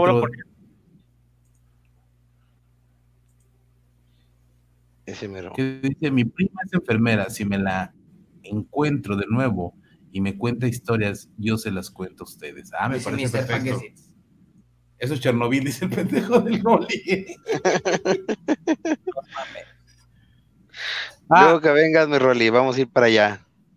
Le- les decía, bro, hay algo que me contaba mi esposa, muy raro, que le llaman entre doctores o entre médicos, entre personal de salud, que le llaman el último suspiro, bro. Que es cuando ven una persona que de- así que, que la ven y dicen, esta, esta persona ya se va a morir. O sea, No ya no hay fácil. nada que hacerle. ¿Mande? Ya está desahuciada, ya es fase terminal. Se va a morir a la chingada. Y dicen los médicos que le llaman el único, el, el último suspiro, porque Ajá. así de que de estar de la chingada, de que ya se va a morir, de Regresa- repente que completa, a huevo. sanaron, güey, están bien con madre. Ah, cabrón, ya, Ya. está bien, bueno, vamos a dejarlo de recuperación, que empiecen a pasar, Y va para atrás. sus, sus familiares con él, a platicar y todo el pedo, y al día siguiente Pácatela. maman. Como que le llaman el último suspiro porque alcanzan a, a- a despedirse, güey, de la banda o de sus familiares queridos. Y me, me contaba Lili que, que es una sensación muy extraña cuando eso pasa, porque por lo general pasa cuando están los familiares ahí con ellos. Que les ves los ojos y que tienen un, un cambio sus ojos de, de que están bien y luego cambian sus ojos y ya están muertos, güey. No, no logramos descifrar cómo era ese, ese, cómo que se veía. como alcanzan, de ver, alcanzan a ver sus ojos. No entendí eso, a ver. Sí, o sea, como, a ver, ahí te va. Paso micrófonos para que nos explique la doctora. A ver, sí, me late la idea. De, de cuando se mueren. cómo. O sea, que es cuando pierden el brillo de los ojos. Sí, Ajá, ah, ok, ya entendí qué sé qué es. sí, o sea, haz de cuenta, ves a la persona y cuando se muere ves como el ojo de repente se pone opaco. Pero Sí, es, es lo que dicen, es lo que dicen que es el cuando pierde el brillo de los ojos, ¿no? O, o hay gente que le decía cuando pierden el alma. Ajá, Ese brillo de tus ojos es cuando ya todo, o sea, cuando sabes que esto se acabó. sí, sí, está el ojo normal y cuando se mueren en ese momento ves como el ojo inmediatamente cambia. ¿Te ha tocado eso, Lili? Sí, muchas veces. Verde, ¿y qué onda? A ver, ¿qué nos puedes contar? Se los presentamos a la gente, perdón. Lili, nuestra doctora de cabecera, aquí la esposa del señor Luis Chicorita Coria, y la que nos echó la mano con mi carnal Alex cuando le dio este diarrea con tifo. Con el covidio. La primera vez que lo ves, se, pues se siente feo. Pero ya, ¿Alcanzas a percibir tú el, el frío de ese, de ese momento? pues es que mira, la primera vez que me pasó estábamos en hospital, entonces a veces estás más, más ocupado intentando hacer que no se te vayan, que no alcanzas a percibir qué tanto cambia el ambiente. Porque el primero que me pasó fue así en un, estábamos dando RCP. Entonces a mí me tocó estar, en- o sea, estaba enfrente de la cabeza de la persona, entonces vi cómo cambió el ojo de repente, que fue la primera vez que me di cuenta. Otras veces que me ha tocado, este, que los ves con familiares, pues sí se pone un ambiente muy, muy denso. Pero ya conforme van pasando y vas teniendo contacto con más personas que se van, se te va quitando, nunca se quita por completo la sensación fea, pero ya no es tanto como, como la primera vez que te pasa. En una ocasión me pasó que estábamos, estaba haciendo, yo hice mi internado en el IMSS a las 6, la que está ahí en San Nicolás.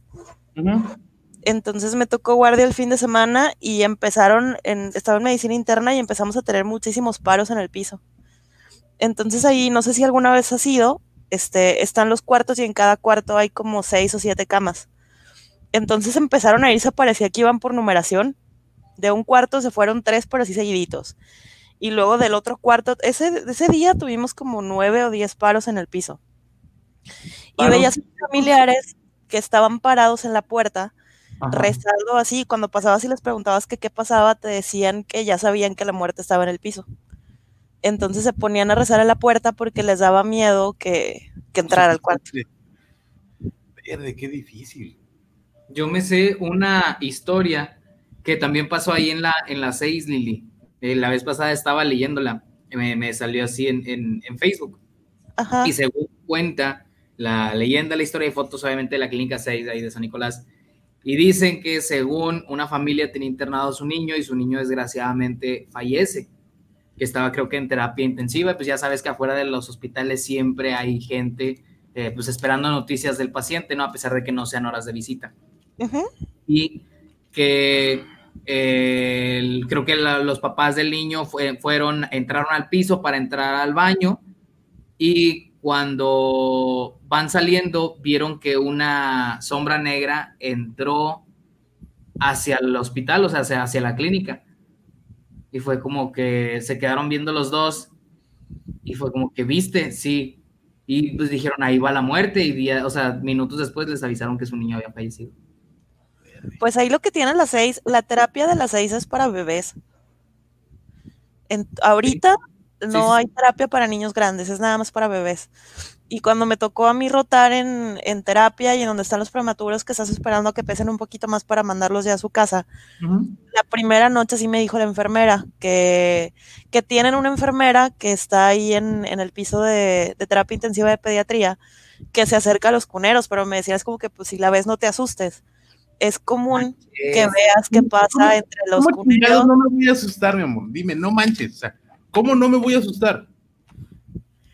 Sí, pero la 6 tiene varias historias. También ahí en, en el segundo piso está algo que se llaman miperas. Son unas, unos cuartos con literas Sí, en donde se supone que vas a descansar, pero en realidad casi Pura nunca madre. Para nomás para. Pero haz de cuenta que es un pasillo muy largo y en ese pasillo hay tres puertas y al final está un baño. Generalmente ese pasillo no tiene foco o está fundido. Entonces, por ejemplo, cuando nosotros podíamos ir a la mipera, nos íbamos en parejas. No, nunca se iba nadie solo porque se sentía bien feo. Y cuando yo entré al internado, uno de los que ya iban a salir nos platicó, el pasillo están las, las puertas de un lado, pero del otro lado no es pared, son, son vidrios.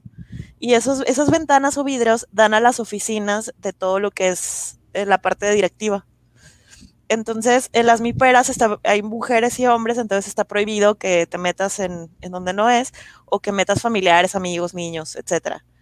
En alguna ocasión, Coria hace muchísimo tiempo les marcó y les platicó que el doctor nos platicaba que él se metió a la mipera y este, fueron y le tocaron. Entonces, la oficina que está, la ventana que da hacia la mipera de los hombres es la oficina de la jefa de enfermería. Entonces, este chavo se mete y de repente le tocan la puerta, abre y es la jefa y es como que, oiga, doctor, usted sabe que no puede meter niños. Y luego, pero ¿cuáles niños? No metía a nadie. Doctor, yo vi que venían jalándole la bata detrás de usted. A la Y madre. no había nada. Oyes, por ahí nos decían que es qué tan cierto es que el alma pesa 21 gramos. Sí lo leí, pero no sé. No, Y yo lo he escuchado, yo lo he escuchado muchas veces. Eh, Corea, pregúntale a tu señora si han confirmado lo del peso del alma, que según pesa 21 gramos.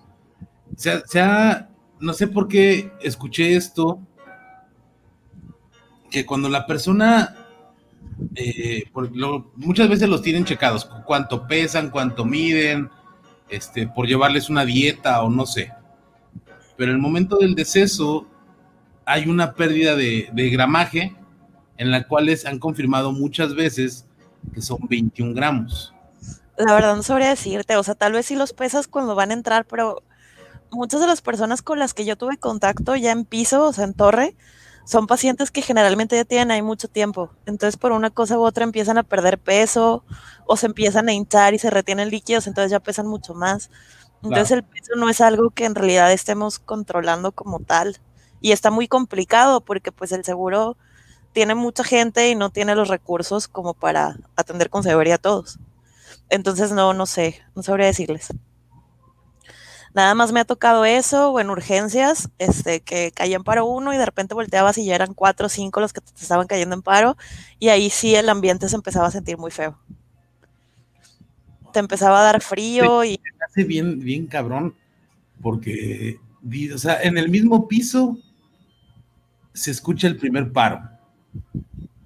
Y de repente, eh, sobre el mismo piso ya escuchan dos o tres, dices, puta, qué pedo. No, o sea, a veces está, se vuelve en ese momento más que feo, es pesado, porque como te digo, por ejemplo, en los cuartos están cuatro camas de un lado y cuatro camas enfrente. Entonces a veces pasa que estás con uno que cayó en paro, te avisa la enfermera, ya vas, estás dando RCP haciendo todo, y de repente te avisan otro paro y es el de enfrente. Entonces te divides o le hablas a más gente y ya estás trabajando de los dos lados y luego de repente en otro cuarto cuando tienes muy mala suerte. Entonces pues empieza a poner extraño el ambiente, pero en ese momento estás tan ocupado que tal vez no le prestas tanta atención a, a cómo va cambiando el ambiente o cómo se ponen las cosas. Por ahí nos decía un compadre que a él le tocó vivir eso. Con su mami le estaba dando el RCP y su mami falleció en sus manos. Qué, qué, cabrón, qué pesado está eso. Cuando uno no está ni em, preparado. Exactamente, carnal, no estás ni preparado, ni sabes, o sea, y lógicamente, pues tú el, el amor que le tienes a tu madre, a esa, sea tu madre, un familiar, pero es el amor que tienes a esa persona, pues lógicamente sabes que es algo completamente devastador, güey, porque si se va y en tus manos, güey, dices, puta, güey, no sabes qué hacer, güey. Pero sabes que muerto después ves con los familiares es, se sienten como que mejor, por así decirlo, cuando están cuando la persona fallece porque sienten que no se fueron solos. Ajá, ok. Y cuando la persona se va que no tiene familiares, el, ya después de que pasa todo, que da las noticias, que está haciendo el certificado, los familiares siempre se quedan como que con la espinita de que la persona se murió sola. Por ejemplo, hace poquito que falleció mi abuelo, estaban todos y todos se quedaron tranquilos, pero por el hecho de que estaban todos alrededor de la cama cuando mi abuelo se murió. Entonces como que sí, eso los reconforta poquito.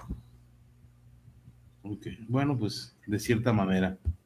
Rey Copa Martínez, lo del peso del alma es falso, porque el, porque el cuerpo eh, que tiene retiene eh, ciertas cantidades de oxígeno y en el momento de la muerte sueltan todo eso. Unos defecan, otros orinan, hasta en South Park hacen burla de eso. Ok. Pues una de las historias fuertes que me tocó, que me contó mi papá, que él estuvo de camillero un tiempo en este, cuando del terremoto, y le tocó bajar un cuerpo eh, a, la morgue, y cuando lo bajan por el elevador, pues hay una, hay como que presión, y el cuerpo se puso, se sentó. O sea, no sé si por la presión que hizo, el, este cuerpo ya inerte se levantó. Y la forma de, de, volverlo a acostar o ponerle esa presión, dice que un, llegó un doctor y le pegó en el pecho, o sea, le pegó aquí para que los pulmones se sacaran todo el aire. O también se oye de los cuerpos, o sea, de los cuerpos de la gente muerta, como están haciendo gases, de repente se, ah, sí. la sueltan pedos. Pero digo, ha de ser a estar objetísimo que tú vas con un cuerpo que sabes que falleció, ya tiene 12 horas, 15 horas de haber fallecido, y de repente se levante, güey, Pero sabes que es que eso tiene una explicación científica, tiene que ver con el cáncer y con muchas cosas. Entonces, sí si es lo que pusieron ahí, el rigor mortis es que se ponen súper duros después de que se mueren. Entonces, los brazos y todo está rígido. Pero después puede haber ciertos movimientos, pero es por la liberación de calcio de calcio, ok. Entonces sí puede pasar que, por ejemplo, si vas al anfiteatro, veas que se mueve un brazo, que no es a veces tan intenso así como que se sienten, pero sí que percibas algunos movimientos. Y si hace ruidos, hay liberación de gas, se hinchan. Pero tú sabes que si tú que estudias, tú porque lo estudiaste, estamos de acuerdo, tú lo estudiaste, tú sabes que esto puede pasar por liberación de gases, liberación de calcio, liberación de lo que tú quieras, mandes y ordenes, por un músculo, no sé, pero una persona que no sabe de esto y de repente ve que esta madrola se mueve, el cuerpo se, se le sale un pedo o algo por el estilo, o sea, es lógicamente calzones a las rodillas, o sea. Claro. Sea, ya es donde dices, ¿el miedo pesa? Sí, sí, efectivamente. Claro, o sea, el nuevo, Es aunque sepas, ¿eh? O sea, aunque sepas que pasan cosas, ya cuando pasa, de todos modos te asustas en ese momento. De todos modos, el, el miedo pesa. Cuando estábamos en la carrera, que teníamos que ir a disecciones, o sea, ya sabíamos que era alguien que tenía mucho tiempo muerto, que está preparado y de todos modos te daba miedo entrar. Cuando nos llegaron a tocar disecciones en la noche, o sea, era ir en grupitos y nadie anda solo y andas con el miedo adentro del anfiteatro. Y más porque todas las facultades, todos los hospitales... Chingada en la noche. ¿Mandé? ¿Por qué, ¿Por qué cabrones en la noche? O sea, Nos llegó a pasar, por ejemplo, es que cuando llevábamos anatomía había un examen que era el escrito y Ajá. teníamos un examen en cadáver. Entonces, a veces para prepararte para las disecciones o, o si no alcanzaste a ver todas, sí nos llegó a tocar que nos juntábamos a las 8 o 9 de la noche y hacíamos disección de noche. Ah. Entonces, en una ocasión sí salimos del anfiteatro como a las 12 porque al día siguiente teníamos examen. digo, o sea, que, que ya está ojete, ya, o sea, ya, ya con, con coscuresca, o sea, ya, o sea, olvídate que sean las 12, ya con coscuresca. Y que digas, oye, tenemos que ir a disección, pues ya está del carajo. Sí, más porque hay muchas historias. Digo, yo creo que todas las facultades tienen. Acá en la mía nada más me tocó una vez y eran como las 2 de la tarde.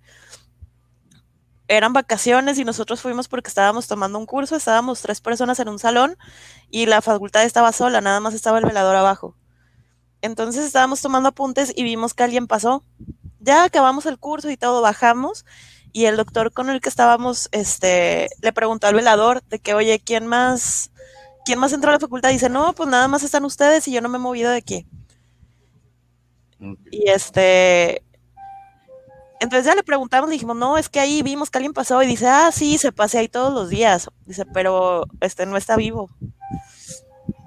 Pero, Pero fue lo único que yo llegué a ver Qué padre, o sea, qué padre. Mira aquí, como dice Rey, dice, humanamente nadie está preparado para vi- visitar una, un anfiteatro. Lógicamente nadie estamos preparados para eso, no estamos, eh, en primera no aceptamos la muerte como tal. Te apuesto que ni un tanatólogo la acepta como tal, por lo cual tuvo que estudiar eso. Se me hace muy, muy difícil. A mí me tocó ir una vez, dos veces al anfiteatro y eso fue para reconocer dos cuerpos, en el cual uno de mis jefes, eh, el primero al mando, fue este, fue finado por, por un, muchachillo de, de 18 años y me tocó ir a reconocer el cuerpo. Ya al ver el cuerpo de mi jefe, eh, estoy hablando de mi jefe en la policía, ya en la, en la cama de Fierrito está del carajo. O sea, ya ver el cuerpo así, ya está de la, de la, de la vil chingada. O sea, no, no, no es algo que, que en verdad crees. O sea, ya, ya es muy difícil. Lili, si quieres entra a cuadro, porque eso de hablar con una silla me da más miedo. Ah. Sí. o sea, digo, está, está bien del carajo eso. Eh, después, eh, a un amigo, a dos hermanos los agarraron ahí cerca de mi, de donde yo vivía, ahí en plazas. Eh, la gente cuenta que los confundieron con dos dealers y los acribillan a los dos, Ángel Gabriel, Ángel Gabriel y Ángel Rafael. A los dos los acribillan ahí en afuera de mi casa, a una esquina atrás de mi casa. Entonces, tiro de gracia, los dos traen tiro de gracia y, por ejemplo, este Rafael traía tres tiros en la cara y Gabriel traía dos tiros en el rostro, aparte ma- más los del cuerpo. Entonces me tocó vivir esas escenas completamente horribles. Pero es que es muy diferente entrar el anfiteatro de la CEMEFO, que es donde está, donde vas a reconocer cadáveres, es muy diferente entrar a un anfiteatro de la universidad. No, Ahorita ya es de, diferente. de universidad, de universidad no tengo, de universidad sí no he entrado. He entrado al de las CEMEFOS, al de, al del- Sí, esa está más fuerte. al de las carnes frías, o sea, porque no nada más está el cuerpo que vas a reconocer. No, están todos. Tienen cuatro o cinco más que acaban de fallecer y el que va entrando. Y lógicamente ahí cuando entré a, a ver a mi, a- al jefe, este, pues es muy, es- está muy cabrón porque pues, lógicamente entré con la policía, entramos un escuadrón bastante fuerte a reclamar y a ver qué tranza porque pues, estaban tirando al, al, al principal de nosotros. Entonces había varios cuerpos acribillados de manera muy fuerte ahí en Nezahualcóyotl. Entonces estuvo del carajo, o sea, entrar, me, me bajó el, el color de la cara, la sangre se me fue al- a, los, a las patas, o sea, es muy fuerte. Es Me que mira, todo ese tipo de situaciones está muy fea. Lili, una, ¿Supiste de- del ferry en Torreón? Salió muchísimo en las noticias un bar en el que fueron y balacearon y mataron a mucha gente. Era cuando apenas empezaba a poner feo. Yo creo que fue como en el 2009, 2010. Pero fue muy sonado y ponían muchas noticias las fotos del bar, que estaban todos los sillones de cabeza y zapatos en la calle y así. Entonces, la mierda, fue un corredero. Ajá, mi facultad está pegada al, al hospital universitario. Hay una placita en medio, pero están conectadas. Y la CEMEFO en ese tiempo estaba en el hospital universitario. Entonces empezaron a llevar cuerpos y llegó un punto en el que la CEMEFO del hospital se llenó. Entonces tuvieron que empezarlos a llevar al anfiteatro de la escuela. Entonces pues estaba lleno de militares y así. Lo que se siente feo es que pues claro que estar en una situación en la que hay muchos muertos así es una vibra fea, es un ambiente feo se No siente frío. muerte se- natural, ¿no? Estamos de no, acuerdo no que sean muertes naturales. Cuando estás en medio de cadáveres se siente feo y la vibra cambia y todo cambia.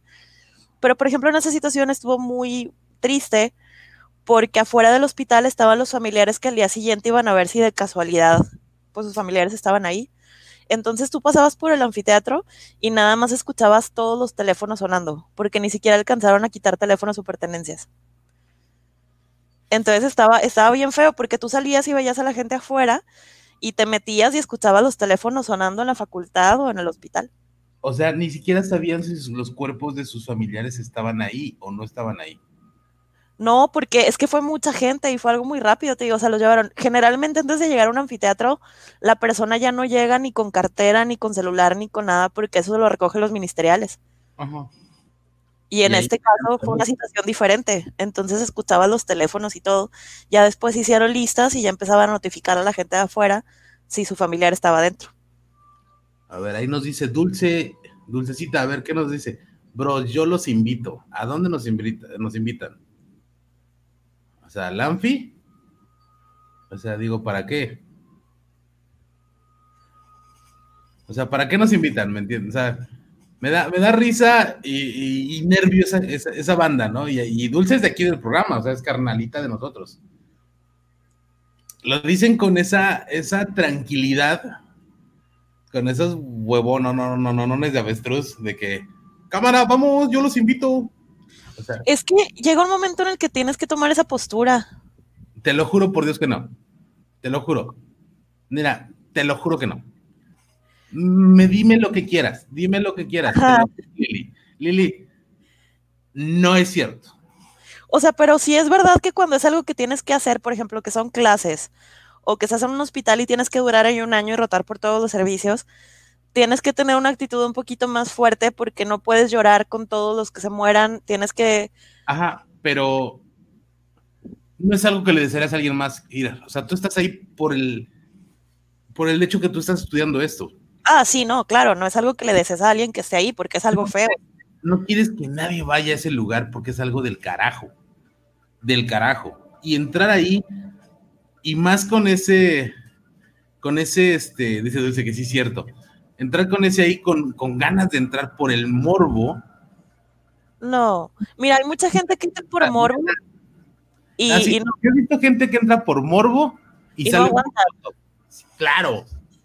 Pero sí, definitivamente es una situación que no le vas a desear a nadie, ni que viva, que veas cómo se muere alguien, ni que estés ahí con cuerpos, porque es, pues es algo feo.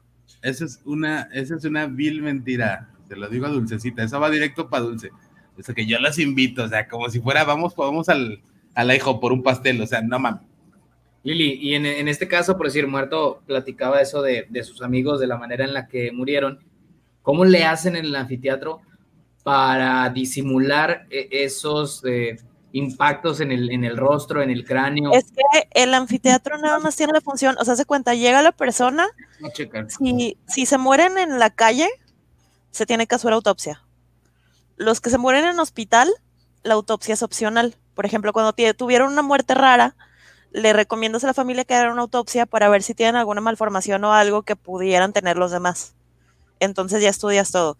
Pero los que se mueren en hospital generalmente no llevan autopsia. La autopsia es para los que se mueren en la calle. Entonces, en la tarea del patólogo, que es el que hace las autopsias, es revisar todos los órganos, este, ver que todo esté bien, cuánto pesan, si tienen sangre, si tienen moretones, si tienen, si fue antes o después de que se murió, sobre todo en muertes violentas. El arreglar el cuerpo y todo eso ya es cuestión de la funeraria. Ok. Sí, es que güey, cuando es algo así tan fuerte, normalmente es a, a féretro cerrado.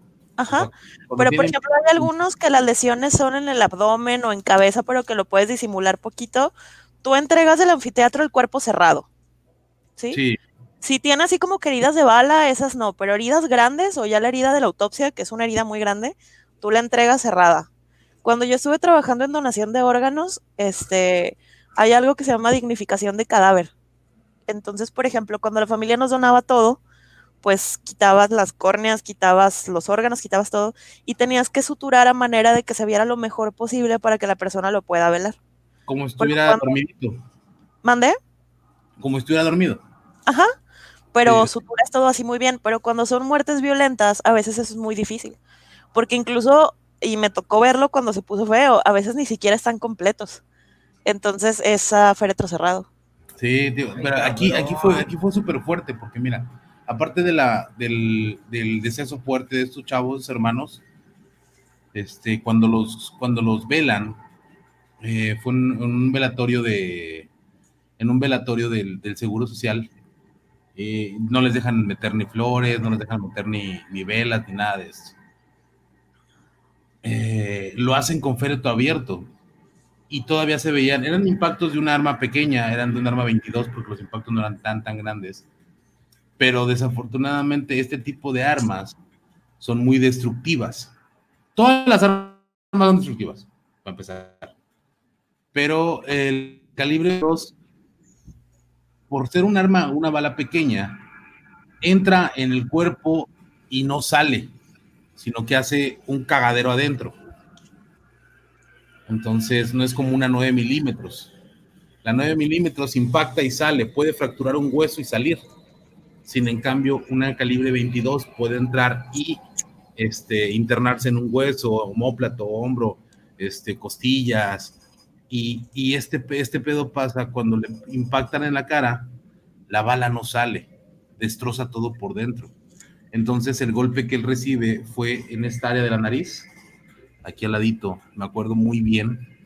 Trae un impacto aquí, uno aquí y uno aquí. Entonces son dos impactos muy cerca, en el pómulo, pega- pegados al- a la zona T del rostro. Es pómulo y cerca de la nariz. Entonces fue algo muy impactante porque me toca, me toca reconocer estos dos cuerpos porque su mami no quería. Su mami estaba con que no eran ellos y no eran ellos pero cuando, cuando voy a reconocer, me doy cuenta que es una ropa que yo les había regalado un día anterior. Un día anterior yo le, regal- le regalo a, a le regalo una caja de ropa, una chamarra de piel. Él muere con una chamarra de piel, una playera, una camisa a cuadros, un pantalón, un pantalón de mezclilla y unos tenis Jordan. Un día anterior yo se los regalo y él estaba muy, muy, muy entusiasmado. Eran de escasos recursos mis carnalitos, pero muy lindas personas, canal, Dios me los tenga en Santa Gloria. Este, él andaba feliz con su, con su ropita nueva y es como reconozco los cuerpos de los dos. Y lógicamente, pues, uno era moreno y alto y el otro era güero, y delgadito, uno se parecía al papá y el otro a la mamá.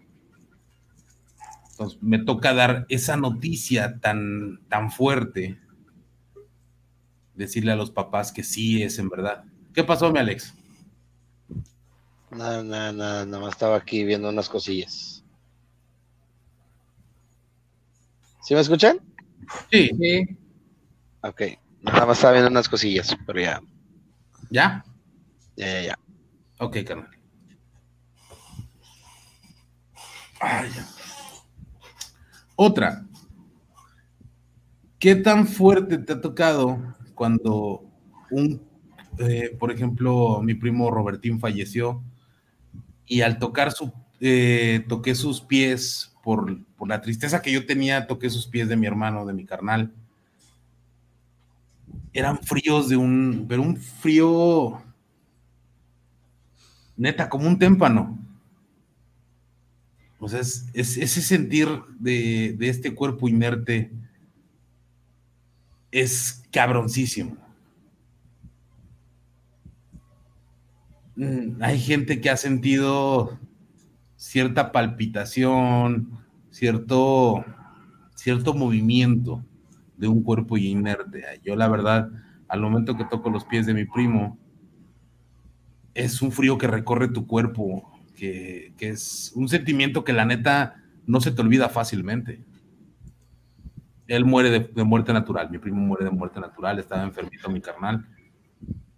Y este, al momento que toco sus pies y, le doy un beso en sus pies a mi carnal, es un frío que la verdad recorre cada parte de tu cuerpo. O sea, neta, siente ese pinche frío abismal, ese frío de ultratumba que no quieres, no quieres volver a sentir nunca. Sí se sienten así todos, pero digo, es que es muy diferente cuando es alguien que conoces o cuando es alguien con el que hiciste como que alguna conexión, por ejemplo, cuando son pacientes que tenías viendo los 15 días y de repente fallecen, se siente diferente a alguien que acaba de llegar. La experiencia más fea que yo tuve cuando estuve en el hospital fue con una niña. Y la niña fue por, por sus papás. Entonces es así, cuando yo salí, Vero tenía como ocho meses, es así me rompí. Me salí del hospital, empecé a llorar, le marqué a Cory, fue Cory ahí, dice, ¿qué tienes? Le digo, ¿sabes qué? Necesito que me hagas un favor, ponme a Vero en el teléfono. Pero Vero no habla, le digo, no me importa, nada más quiero escuchar que esté respirando. Entonces van cambiando mucho las situaciones de acuerdo a tu experiencia o a tu forma de ser. Entonces, esa fue la más fea que tuve y que jamás se me va a olvidar. En algún momento yo había pensado en hacer pediatría. Después de eso, ni de chiste. Nunca, no.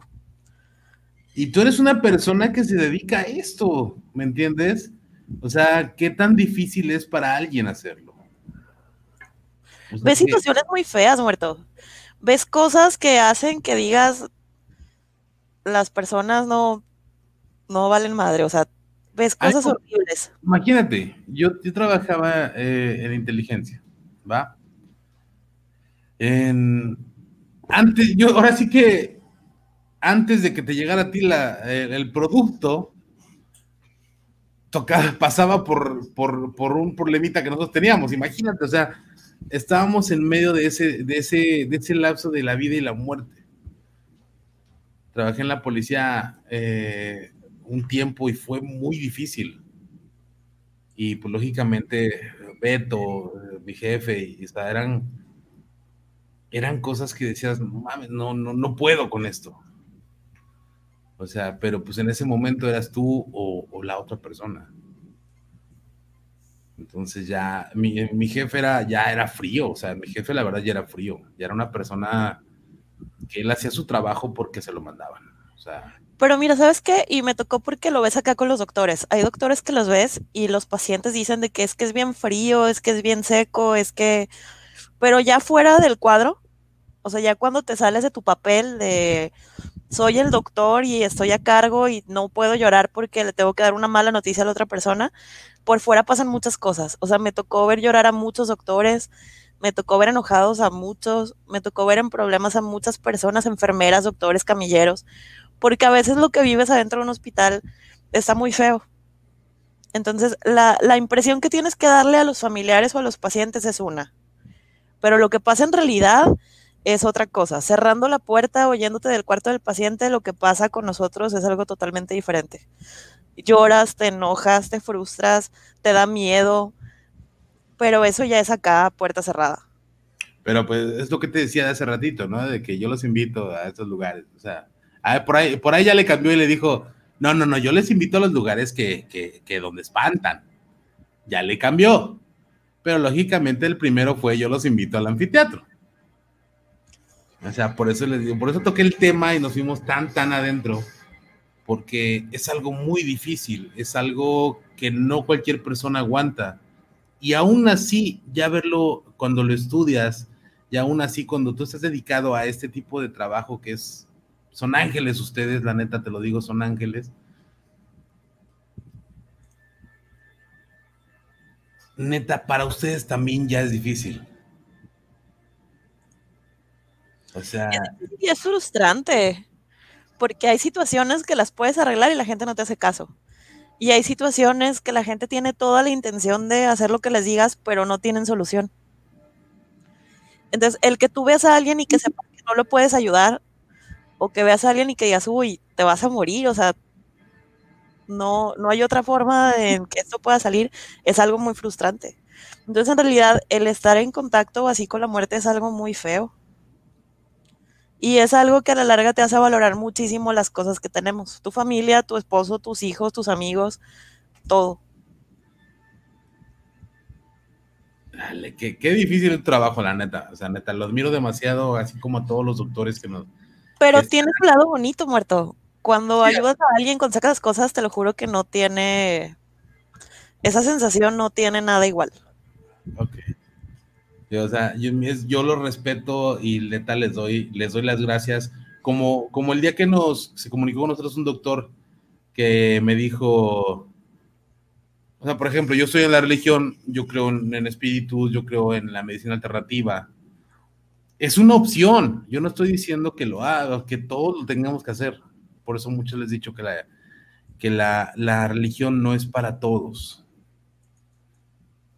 Este es una opción de. Entonces yo sí ya me puse a debatir con él. Digo, carnal, yo en, cual, yo en ningún momento, porque él me dice, uy, sí, o sea, tú- ustedes y su chingada magia o algo por el estilo, pero cuando empieza esto de una pandemia, ni sus santos ni su no sé quién puede ayudarlos. Y ahí sí recurren a nosotros. Pero, pero te voy a decir algo. Puede ser, todo esto es mucho rollo de ciencia y hay religiosos de, lo, de todas religiones y los agnósticos y lo que sea. Pero siempre, siempre, siempre llegamos a un punto en el que pasan cosas y nosotros no lo arreglamos y lo arregló algo más, en lo que creas. En la religión que creas, en el Dios que creas, pero si hay algo que se sale de la ciencia y hay cosas que se arreglan de manera que dices, ¿por qué pasó? ¿Quién sabe? ¿Cómo fue? Ni idea. Entonces, claro que hay algo más. Y yo ¿Cómo le, decía, yo le decía a este, a este carnal, le digo, no, no, no, o sea, por ahí empezaron, empezaron a tirarle, le digo, no, no, no, no, no le tiren para nada, no lo vayan a bloquear. Es más, déjame entrar a plática con él. Le digo, carnal, yo no estoy en contra tuya, ni estoy diciendo que esto es lo que se tiene que hacer huevatoriamente. Yo estoy agradecido con toda la chamba que hacen ustedes y, y creo que una de las soluciones más, más este, éticas y profesionales son acercarse a un doctor porque ellos son los que nos pueden ayudar, o sea, porque ellos son los que tienen, han estudiado tanto que son los que tienen la verdad, la, la verdad, ¿va? Habrá buenos, habrá malos, no sé, pero siempre, siempre son la opción, la primera opción en esto. Nosotros somos ya la última opción, ¿estamos de acuerdo? O sea, la religión ya es la última opción. No siempre, ¿eh? porque a veces las enfermedades a veces no... Es que eso se trata de algo, no curas, no hablas con enfermedades, tratas personas. Entonces, una persona puede tener muchos síntomas y parece algo muy terrible, y si te tomas 15 minutos para escucharlo de verdad, te das cuenta que su problema no es ningún órgano, no es ninguna enfermedad, no es nada. No y me pongo la consulta, llega gente que viene bien mal y con que te tomes 15, 20 minutos y los escuches, salen como si nada y no necesitaron ni paracetamol. Qué chingón. Entonces la religión pues es algo que en realidad también les ayuda mucho porque a veces ahí está la solución a las cosas, no todo son medicinas. Un poquito de psicología, un poquito de ayuda y un poco de entendimiento puede ayudar a mucha gente a salir adelante. Ya está. Mi Luis, te veo con cara de tonto. ¿Qué traes, compadre? Ah, no, estoy escuchando, güey, estoy escuchando. ya no dijiste nada. Ni Brian me está, ni Brian está diciendo nada. Me No. está pegando con la rodilla y No, no, lo estoy escuchando, está, güey. está jodiéndome de que ya quiero hablar. Y que, No, no, no, para nada. Por abajo me está metiendo unos chingadazos No, así no es como cierto, que ya. no, mira, mira, mira. no dame es cierto, permiso no, de no hablar, es yo cierto, quiero no, hacer no, algo. no, a no. ver, usted pregúntele a Lili. No, no, no, güey. Ay, Ah, no, yo no, pégame y no es- pégame, oye, güey. No, no, no, Dale, no, no es dale, cierto, puto. no, no es cierto, no, no, no. No es cierto, lo estoy escuchando, güey, y es verdad, es, es interesante lo, lo que dicen, muchísima raza. Échale, échale, muchísima raza es, co- como dice Lili, recurres a, a alguien, yo lo veo así, si, te- si tienes un malestar, obviamente lo más adecuado es ir a un doctor y no automedicarte. Vas, pero si vas y te hiciste estudios en algún lado y te dicen no tengo nada, ok, pero te sigues sintiendo mal y vas a otro lado y también es que no tienes nada y a otro lugar es que no tienes nada. Entonces te das cuenta que el malestar entonces ya no es algo natural, entre comillas, o sea, ya no es un- algo eh, científico que te estén, que algo de tu organismo que te esté haciendo mal, entonces ya es algo místico o algo de brujería o algún trabajo. Y es cuando, como dices tú, recurres a la religión.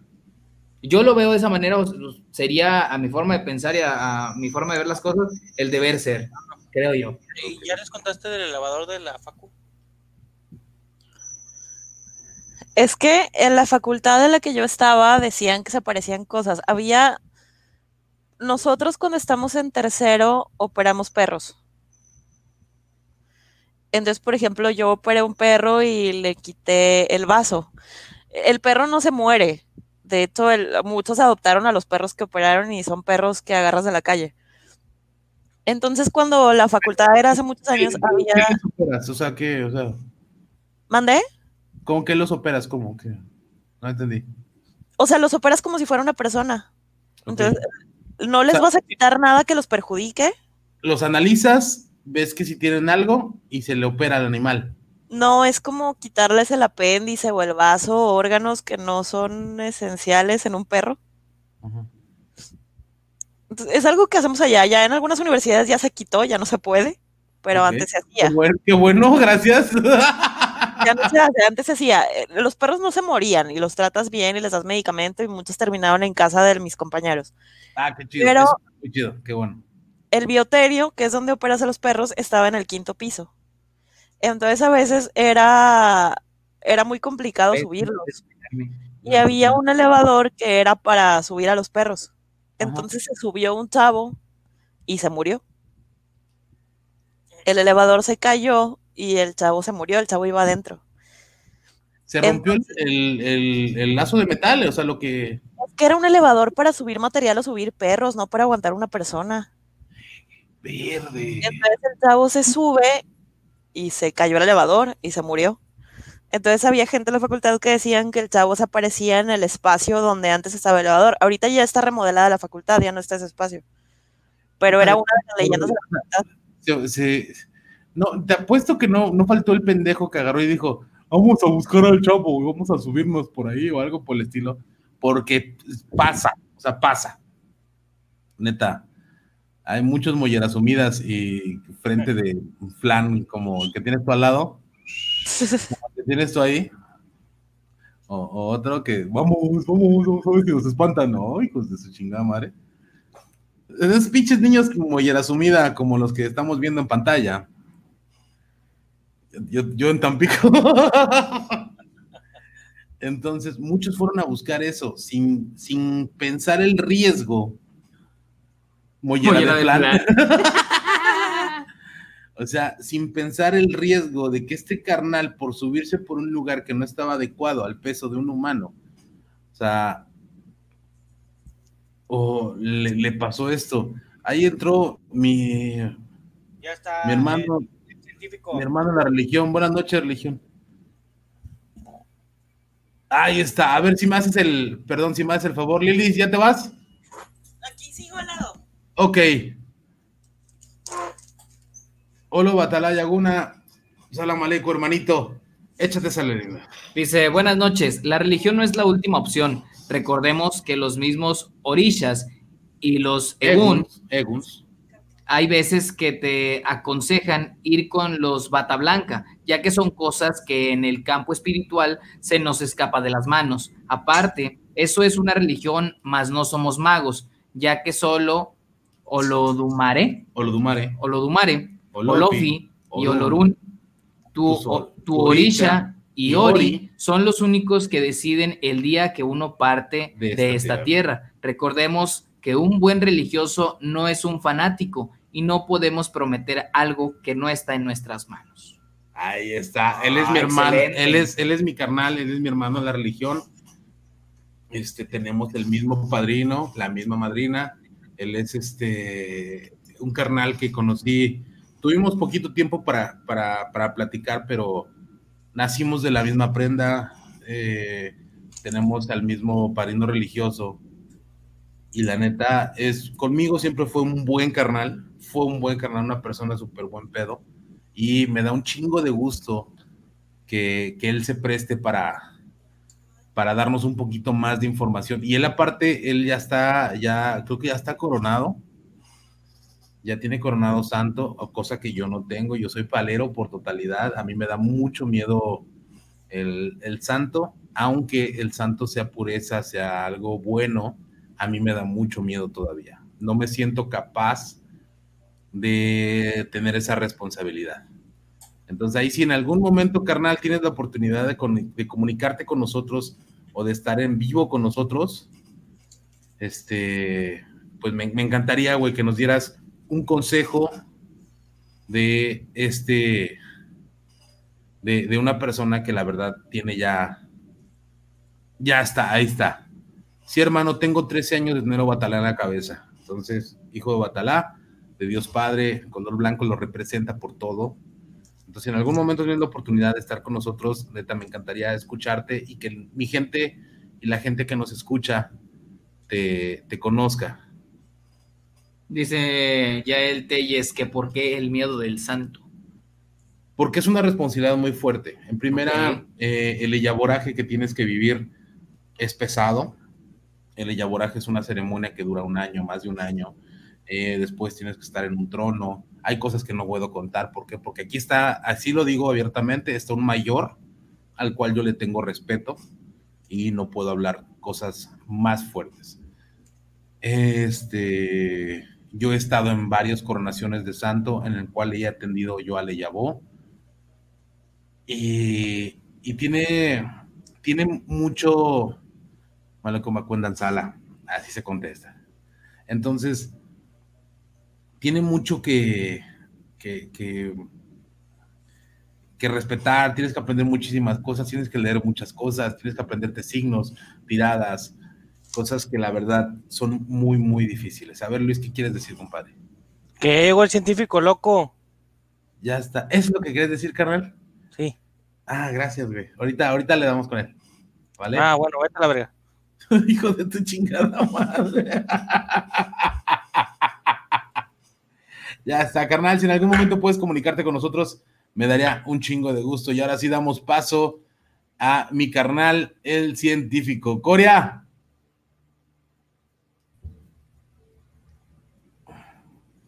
Ahí va. Pedazo de Alex. A ver, me gustaría.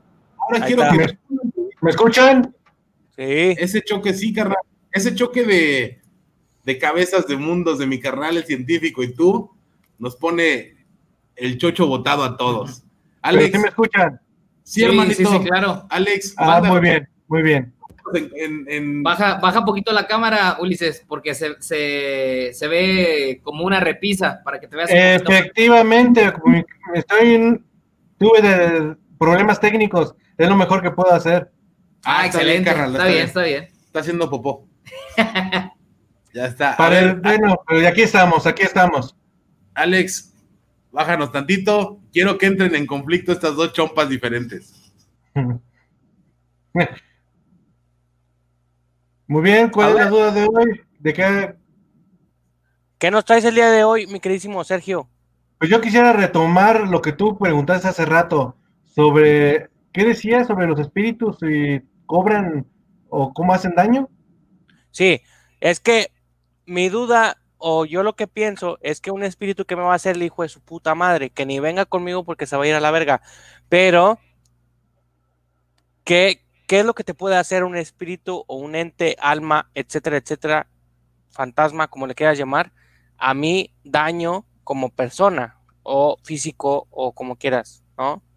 Mira, es preocupante lo que acabas de, de proponer, por lo siguiente un ente o espíritu como un ser humano que acaba de morir, él no te puede hacer nada. Pero cualquier espíritu que tenga más de 100, 200, 300, 400 años vagando en el mundo, o algún ente de bajo astral, o alto, o alto astral, sí te puede hacer bastante daño espiritualmente y físicamente. Ok, ahí vamos a algo. Bajo astral y alto astral. ¿Cuál es la Alto diferencia? astral, alto astral solamente es sobre el bien y el mal. Alto astral, un ángel, un arcángel, un santo o una persona elevada espiritualmente te puede dañar. Ok, y y bajo en el aspecto negativo estamos hablando de viejos, antiguos espíritus de la naturaleza o ya estamos hablando de ángeles caídos que son ángeles al fin y al cabo, son demonios, pero hay que recordar que hay diferentes demonios, demonios ancestrales que no son entes espirituales de Dios y los que son ángeles caídos que son entes espirituales de Dios. Son dos, eh, digamos, naturalezas diferentes, pero que te pueden causar daño. Y también, digamos, un mago o una persona espiritual que decidió vagar por el mundo y que tuviera, no sé, mil años de edad, te puede hacer también mucho daño. Ok, ¿cómo qué? Mira, muchos tal vez no llevan escuchando mucho la trayectoria de la mano peluda. Tristemente, Juan Ramón Sáenz, él tuvo muchos altercados espirituales y al parecer también su salud se fue mermada por varios ataques espirituales. Que se dice que el último fue un exorcismo que, que él fue y al regresar a su casa tuvo un accidente automovilístico, ¿no? ¿Estoy mal? No, yo, yo siento que eso se exageró nada más para hacer la nota. Realmente él tuvo un ejemplo. Ellos visitaron una casa hace bastantes años, una casa en el DF, creo, que estaba encantada. Se movían las camas, se movían las cosas. Eh, hay una ayuda, una persona de conocimiento espiritual, el, maestro Suham, que siempre lo acompañaba, y él es el que se percató que Juan Ramón Sáenz fue atacado en su, creo, plexo solar, este, de un ataque espiritual como un tipo de daga. Aparentemente el maestro Suham logró quitarle ese, esa daga, pero a lo que me refiero que Juan Ramón Sainz muchas veces se estuvo arriesgando al tener ataques espirituales. ¿Por qué razón? No sabemos a ciencia cierta cómo es lo que afecta, pero yo incluso, yo he llegado a la conclusión que a los ataques espirituales pueden incluso causarte cáncer. Algunos espíritus pueden llegar a causarte cáncer. Por eso es muy peligroso tener el acercamiento con espíritus que no puedan controlar los entes, el ataque espiritual o el efecto espiritual y energético en tu cuerpo. Por eso es muy peligroso tener contacto con, con entidades. Ok, ahí te va. Tú me dices que un espíritu te puede llegar a causar cáncer, ¿no? Científicamente el cáncer es, es un error genéticamente donde las moléculas que tiene tu cuerpo se reproducen sin control y esto genera eh, ya sea algo en tu cuerpo que se esté generando sin control y esto es el cáncer, ¿no? ¿Estamos de acuerdo? Vamos, vamos a modificar un poco tu concepción. Más bien es que eh, se daña el ADN y el ARN. Entonces empieza a multiplicar las células de manera errática. Y eso es lo que empieza a acumularse, eh, digamos, masas de carne que no tienen que estar ahí y que hacen un funcionamiento diferente. Es por eso que dañan al cuerpo. Pero no son moléculas, son, digamos, el ADN o el ARN que se modifica y empieza a, a que se mm, reproduzcan las células ya dañadas. Y como las células están dañadas y no están en su función normal, es lo que hace afecta al cuerpo. Ok, aparte de eso, un ente o un fantasma, ¿qué te puede generar? Estamos hablando, ya me estás diciendo, este ente te va, puede, eh, se ha comprobado o se cree que te puede generar hasta un cáncer. Mira, mira, de ¿cuál es, cuál es la razón de por qué el cáncer? Mira, es, imagínate cómo es radiación. Un golpe de radiación, si es constante, te va a causar el daño, es prolongado, es un ejemplo. Si un espectro está atrás de ti diario, diario, diario, diario, diario, y tal vez te está tocando la espalda para llamar tu atención, pero tú nunca te percatas, estás eh, recibiendo radiación diaria. Pero esa radiación, por lo mismo que es diario y constante, es lo que te va a generar el cáncer. Si nada más vas a una casa que está embrujada y nada más te acercas por un solo instante a un ente, obviamente no te va a pasar eso. Pero si un ente lo tienes ahí en tu casa diario, constante, pero el ente no puede contener o controlar su energía espiritual hacia tu cuerpo físico, te puede provocar cáncer, pero porque es algo similar a como si estuvieras siempre con una descarga de un, que tuvieras ahí una piedra de radio enfrente de ti, como los, los esposos Curie, que murieron de, radio- de envenenamiento radioactivo. es un fenómeno muy similar, de equiparable. Ok, ahí te va. Vamos, eh, me estás hablando, o sea, ya entendí que nos pueden generar ese tipo de radiación y genera el cáncer. Ok, y vámonos con las historias, leyendas, mitos, eh, películas, etcétera, que este ente maligno te puede llegar a generar, o como decía Muerto, que hay un demonio que tiene, o en este caso, viola a, a mujeres. Incubus y sucubus, hombres a mujeres y mujeres a hombres. Exacto. Bueno, los, yo creo que los hombres no hacen pedo, pero. no, pero, pero. Depende, depende. Sí, ¿verdad? Si se lo, de- se lo dejan caer, no. Pero bueno, ¿qué, ¿cuáles estos entes, cuál es el daño que te pueden generar o que se ha comprobado o que tú has visto o que tú has estudiado que han hecho daño? Eh, me explico cómo, no sé, arañazos, cortadas, golpes, etc., etc., etc. Bueno, recuerda que he hablado del perispíritu. Ajá. Los entes tienen su propio perispíritu que pueden modificar a su conveniencia. Eso quiere decir que pueden solidificar, aunque tú no lo veas, garras o manos o uñas y pueden manifestarse físicamente en el cuerpo, porque pueden tocarlo. O sea, solidifican, aunque no lo veas, sus garras o con lo que quieren dañar y con eso se puede manifestar. O incluso, es en otro caso, hay personas que su subconsciente es tan poderoso que ellos mismos generan heridas parecidas. Ellos lo provocan. Hay dos caminos. La misma persona puede ser que su subconsciente es tan poderoso que genera sus propias heridas, que es posible, obvio al otro extremo, que son entes que el perispíritu lo pueden manejarlo como, como, quiera- como quieran, lo solidifican en el lugar donde deben de herir y hieren, pero porque han solidificado en ese punto hacia el cuerpo para poderlo controlar y manipular. O sea, yo soy fiel creyente, hermano. Fiel, fiel creyente de la telequinesis, güey. De, de que yo puedo ahorita levantar esta cajetilla de cigarros con mi pura mente. ¿Tú qué opinas de eso, güey? Todo viene encadenado con el poder de la energía. También toma en cuenta que el perispíritu, aunque no lo veamos, eso no quiere decir que no se vaya a manifestar desde el punto de vista físico moviendo un objeto. Tal vez tu, tu perispíritu lo estás, digamos, desprendiendo y estás moviendo el objeto. Y aparentemente lo estás moviendo con la mente, pero aparentemente más bien tu espíritu lo está moviendo. Al final de cabo es tu energía espiritual, el que está moviendo y modificando este, el, eh, digamos, el campo alrededor de- del cuerpo para que la gravedad no lo afecte y pueda manipularse. Es muy factible, por eso muchas personas llegaron a estudiar en los años 70 y 60, que se dio un auge de los fenómenos paranormales en el estudio. También no hay que olvidar que en, en los años 20, entre los dos, en el 1900 y los 1920, se dio un boom con respecto a los estudios espirituales. Es como hace rato que hablaron sobre los famosos 21 gramos del alma. Son estudios de que algunas personas, empíricamente hablando, hicieron experimentos en aquel entonces que llegaron a esa conclusión de 21 gramos. Que es, es, digamos, es un dato que quedó ahí en la posteridad por personas que hicieron mediciones no tan exactas bajo un mm, riguroso eh, metodología científica, pero es el dato que quedó en el, en el, en el diario. Ya se quedó así, ya por décadas, de que te queda en la mentalidad de que el cuerpo pide 21 gramos, pero fue por estudios de aquel entonces.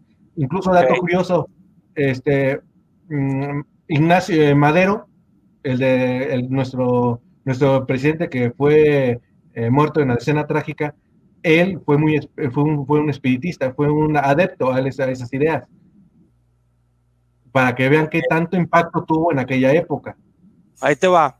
Muerto, eh, ahorita, ahorita mi amigo Alex que lo suba. Ahora sí, esto quiero que esté muerta, que está ahí platicando con, con, el Brian haciéndose sus pendejadas, viendo un video de, de no sé dónde chingados en el celular. Alex, ¿puedes subir? Ahí está, ahí está el muertito. Mi amigo, mi amigo Sergio, ¿tú qué opinas sobre esta vaina? Yo ya la jugué tres veces aquí mismo en mi casa. Yo la dejé hasta de repisa en una vez en mi casa. ¿Tú qué opinas sobre esta vaina, hermano? Eh, es, es una invención solamente para poder entretener a la gente. Salvo algo muy importante. Cualquier cosa, objeto en el cual estás atribuyendo una serie de rituales y procedimientos, y casi casi tipo religioso, es donde estás encadenando y empezando a armar la puerta, digamos, interdimensional de lugares. O sea, no es tanto el objeto en sí, sino es toda la ritualística que involucra al objeto. Si tú nada más llegas con los camaradas, con chelas y empiezas a mover eso, nada más es un, momento de cotorreo. El detalle es cuando ya empieza gente a realmente creerse en serio, que ponerle que, que, que, mm, consagrarla, que, llevarla a, tierra de, panteón, que ponerle velitas. o sea, ya se hace una cuestión ritualística y estás empezando a, armar todo un rompecabezas para abrir un portal interdimensional, por así decirle, o ponerle un nombre. O sea, estás llamando energías que están alrededor en expensas para poderse comunicar. O sea, más bien es todo eso que conforma cuando usas algo. Es más, una simple hoja de papel. Si tú llevas una ritualística, va a ser un portal. Eso es lo peligroso de esto, que la gente a veces lo toma como juego. Pero en sí, en sí, por sí sola, la Ouija, así tal cual, es una tabla de triple con letritas y esa, el apuntador que es de plástico. Sí, es de plástico, es de plástico. O sea, realmente eso es nada si no se le imprime el verdadero interés o la intención más allá. Pero aquellas personas que realmente le están rascando los huevos al tigre, como dicen por ahí, ahí ya son palabras mayores. Ahí ya son otra cosa. Ahí sí. cuando empieza a buscar la respuesta a lo que estás buscando, carnal. así es, así es, así es tú me, tú me dices que si yo agarro esta tabla de Ouija, que no sabemos exactamente la procedencia, pero si vemos, está, así ya nos llegó. O sea, es un... Mira, esta tiene, tiene la impresión que es la del conejito. No, es no, güey. No, güey, no, ni siquiera es la de la de la marca mexicana, no es, güey.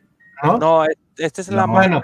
entonces va a ser marca patito del patito, porque ni, ni siquiera tiene su, no, está. Es como de los años 80, ¿no? Es de los. Estás más viejita, güey. Está más.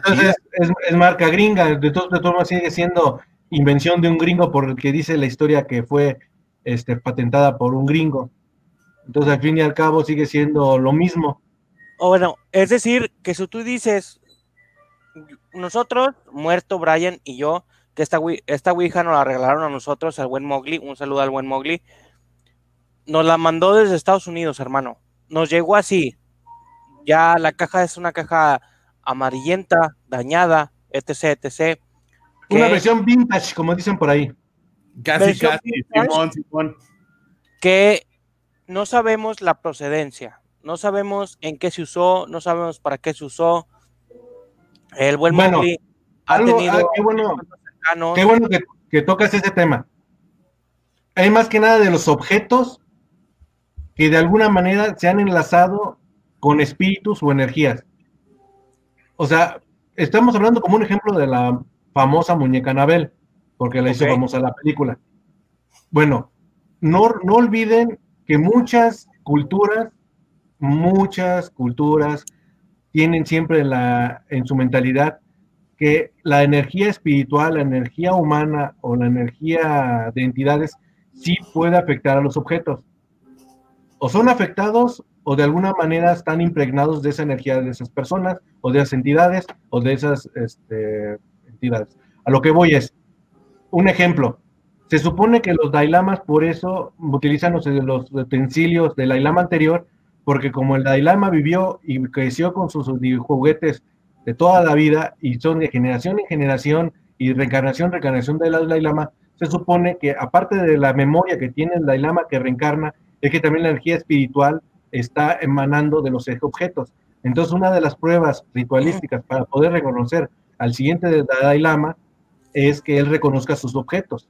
Se supone que su crecimiento espiritual en la nueva vida y su memoria es lo que ayuda a poder reconocer efectivamente es el nuevo Dalai Lama que reencarnó en esta vida. Dime, Coria. Es decir, me, muerto me va a mandar a la chingada y a lo mejor Brian también y mucha banda, pero yo vi la caricatura de en sus en esta caricatura dice que existe un avatar. En este caso estamos hablando de alguien que pues hace su ¿cómo se le llama cuando estás así? Meditar. Su meditación y todo el pedo que este ente para reconocerlo como avatar o en este caso lo quiero poner como Dalai Lama le ponen tres objetos o tres juguetes que sus antepasados tuvo. Está basado en el mismo concepto, está basado en el mismo concepto. Efectivamente, el último maestro de Ventarrón está basado en eso, es, esa, esa historia. Pero también a lo que me refiero es que en los nipones, incluso los chinos, tienen un ritual muy, muy, muy interesante. Objetos de personas fallecidas o objetos olvidados tienden a quemarlos. ¿Para qué? Para purificarlos. ¿Por qué razón? Esos objetos pueden haber almacenado y canalizado energía de las otras personas con las que vivieron. Y esa energía puede darles de alguna manera como voluntad propia. Es lo que creen ellos. Por eso, de alguna manera, ellos hacen esa quema, esa quema para purificar los objetos y que, o incluso, si no los queman, los llevan a altares o a santuarios para que les hagan rituales de purificación y eliminar toda esa energía espiritual o esa energía que puede quedar latente en esos objetos. O sea, es creencia de ellos. O sea, ellos creen, de alguna manera, aunque no lo digan, que tal es un muñeco pudiera cobrar vida. Y para evitar que cobren vida, los purifican porque supuestamente la energía que queda almacenada les puede aportar, eh, digamos, la chispa de vida.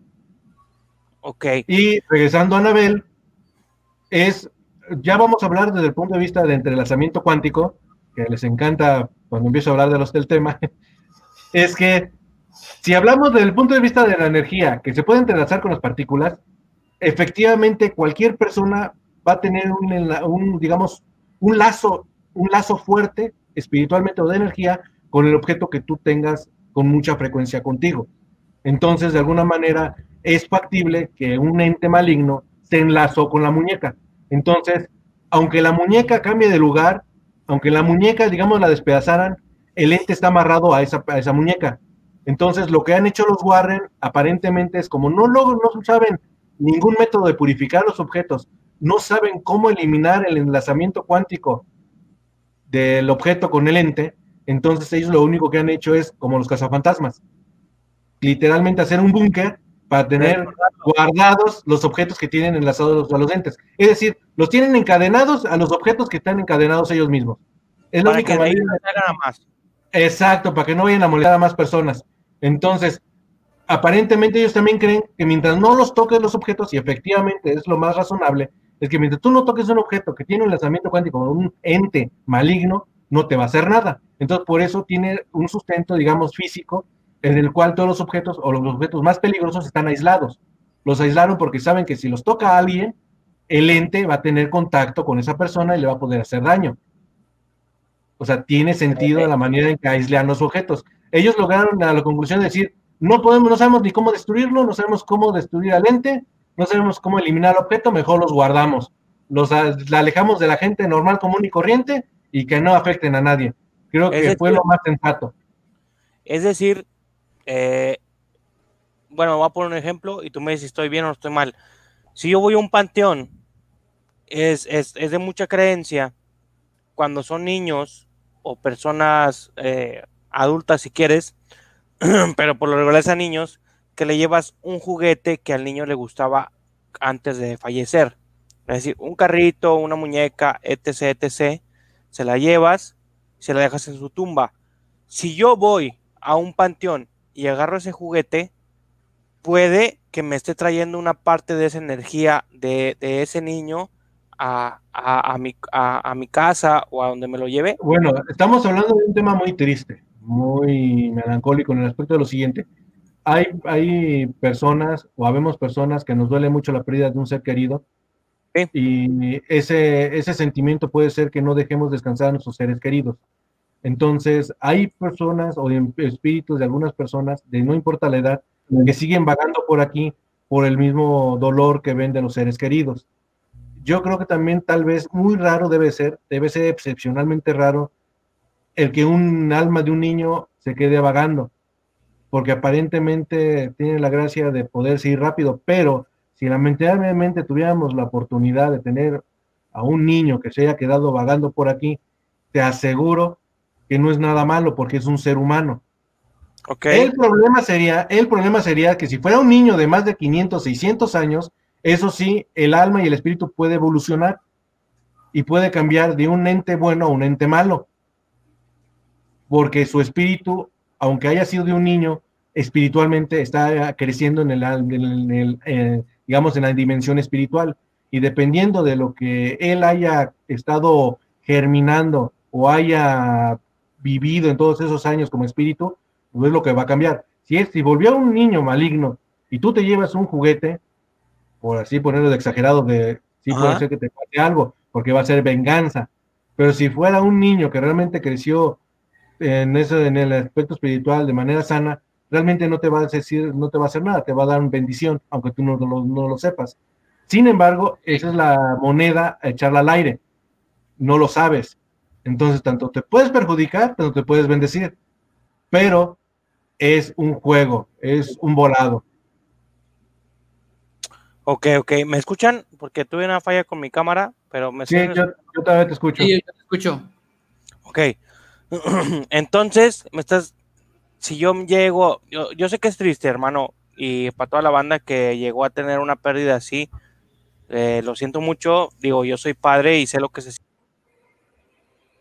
Creo que Corea se nos fue, loco. Muy triste también. Pero regresará desde el momento. Ahí estoy. Ahí está, mira. Ahí está. Es que no sé qué pedo con mi cámara, güey. Se fue. Me la apagó de repente. Ahorita se puso la cámara del, de la laptop. Me hubieras, visto cómo batallé hoy con mi celular que no dio una, por eso tuve que agarrar una Y aquí me tienen así de manera rara. Pero, pero, entonces, si, si, si rascándole los huevos al león me voy a buscar una tumba de un ente de más de muchos años. Bueno. Y me traigo ese juguete, ¿puede que me traiga algo? Bueno, es que también hay que descartar algo que desde el principio debes de tomar en cuenta. En teoría, debes de investigar bien si el panteón en el que estás yendo realmente es un camposanto. Hay, hay, hay, cementerios. son campos santos? No, no todos son campos santos. Recuerden que originalmente, originalmente los panteones empezaron dentro de las capillas, en los catacumbas, y estaban al lado de las, de las catedrales, al lado de las capillas, al lado estaban los panteones, eran parte del terreno de la iglesia. Por, eso se llama campo santo, porque es un lugar sagrado. El problema es que no todos los lugares que son panteones se consagran. Rara es la, empresa que hoy actualmente consagra el terreno Camposanto. No todos los terrenos tienen la gracia de ser Camposanto. Solamente son terrenos que compran de algunas empresas y los transforman en cementerios, pero no son camposantos. Esa es una gran diferencia que también la gente olvida. Un verdadero camposanto originalmente era parte de la iglesia era parte del terreno de la iglesia originalmente. No sé si han visto incluso algunas imágenes de Gran Bretaña que hay lápidas al lado de las iglesias y parroquias. Es porque es parte de cómo eran originalmente.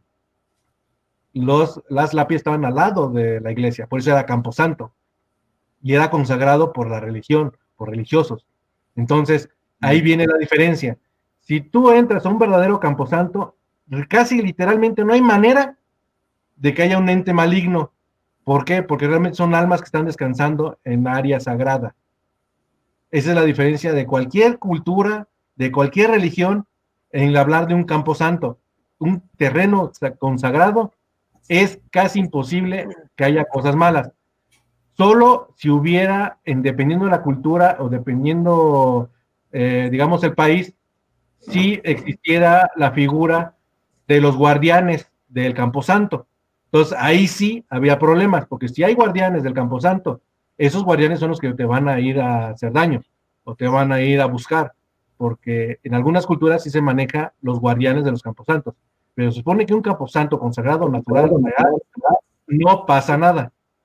Pero si tú vas a un, digamos, cementerio nuevo, donde no han consagrado, ahí sí, lamentablemente, como no es un terreno consagrado, es un terreno que se está contaminando diario, porque los, dolientes, las personas que llegan ahí, este, el dolor de la, de la gente, se está acumulando en el lugar la, la energía negativa, la energía de dolor.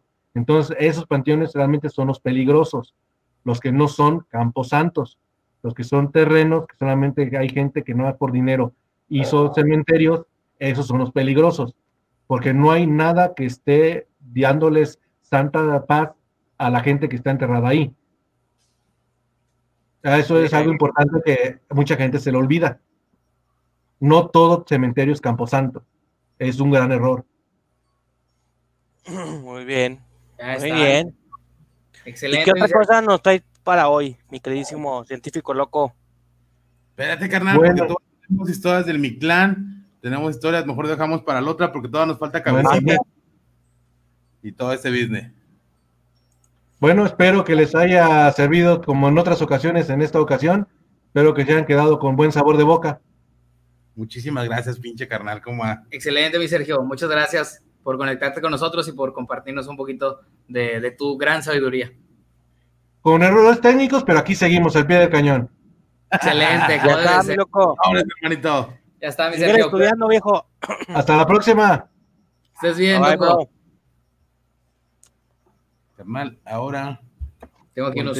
el de cabecita unicornio, carnal. Ya es hora de cabecita, güey, es bien tarde. Vamos a ponerlo. ¿Lo ponemos de aquel lado, te parece? Ya está. Dice, buenas noches, miositos. Ahora, otra historia les traigo, salida desde mi cabeza. Les mando muchos besos y abrazos. Cuídense mucho. Soy su fan. La abuela siempre fue extraña. Toda la vida la vi con cigarro en mano, en bata y encorvada. Mi mamá y ella jamás se llevaron bien, porque mi padre era el tesoro de ambas. Pero la abuela siempre culpó a mi mamá de su fallecimiento. Algún día lo pagarás, fulana cualquiera, decía la abuela cada vez que podía. Cuidarme mi enfermedad no te exhortará de tus pecados, bruja. De no ser por ti y las cochinadas que le dabas de comer y beber a mi hijo, no se habría enamorado de ti. Y justo ahora seguiría vivo, cuidando a su pobre y anciana madre. Mamá jamás respondió a sus amenazas. Era una mujer decente y callada, acusada por la abuela de bruja, ya que no entendía dentro de su retorcido mundo que mi padre se hubiese enamorado de ella.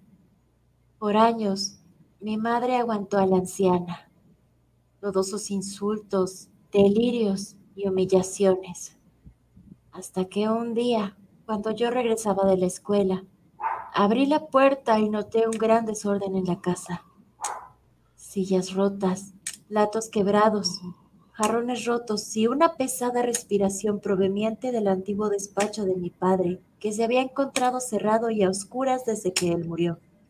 Al entrar, pude visualizar con la poca luz que entraba a ese lugar la bata de mi abuela ensangrentada, mientras aún podía escuchar aquella respiración aparatosa.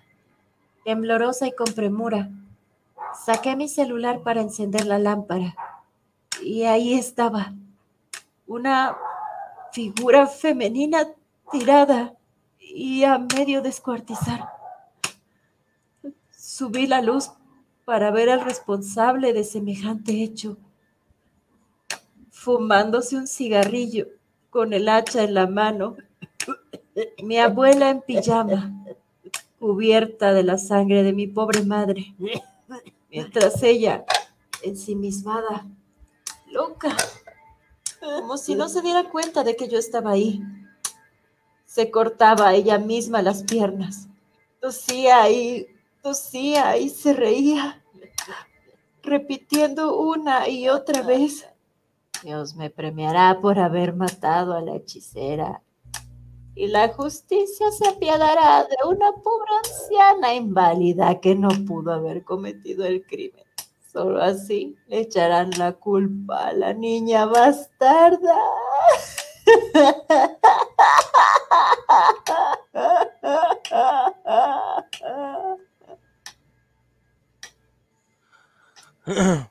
A cabecita cada vez se le bota más el pivote, cabecita, me preocupas. No mames, güey.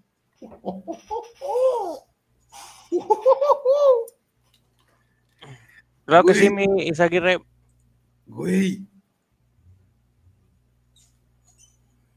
¿Qué más tienes? cada vez se No pone mames. más intensa, chompita, güey. Sí, Neta, güey. güey.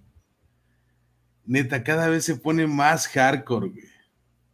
Tengo por acá también unos audios que nos mandó el Mowgli, ¿te parece si los escuchamos? Ya está. Y pinche Mowgli.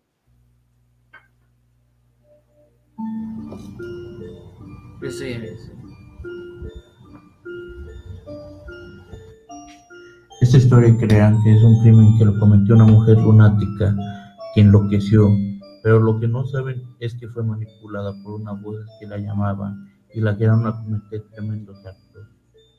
Todo comenzó cuando llegó una extraña caja a la familia Mejango. En la caja tenían tres hermosos cuchillos de cocina con diferentes símbolos, pero la familia quedó asombrada por tal regalo pero lo que no sabían que estos cuchillos eran especiales y que en el fondo tenían encadenado a unos seres de tinieblas que les gustaba hacer el mal. Pero en una noche la mujer empezó a escuchar voces en su cabeza que le dieron instrucciones para acabar con la vida de cada uno de sus tres hijos. Al día siguiente, esta mujer recibió la visita de su amiga. Viendo la cubierta de sangre, le preguntó a su amiga qué había pasado. La mujer sonriente respondió, no lo sé, no recuerdo nada. La amiga de la mujer entró rápidamente a la casa. Al ver manchas de sangre temía lo peor, pero desgraciadamente encontró los cuerpos sin vida de los tres infantes. La mujer negó todo, que ella no había hecho nada, tal atrocidad, que las voces la controlaron y que ella no lo había hecho. Pero lo más curioso es que no se encontró ninguno de los tres cuchillos. Esos cuchillos con los que se habían ejecutado tales crímenes estaban extraviados por un largo, tiempo. Pero llegó la casualidad que en el programa de Miedosos llega una extraña que contenía tres hermosos cuchillos. Madres, Hay otro, lo escuchamos de rato. Sí, de rato vamos a escuchar. Es que tengo, tengo el del Mictlán, compadre. Y Ah, sí, lo tenemos por aquí. Olvidamos mucho lo de. Aquí está, mira. La última parte del Mictlán de las dul- dulce leyendas. Vamos a escuchar.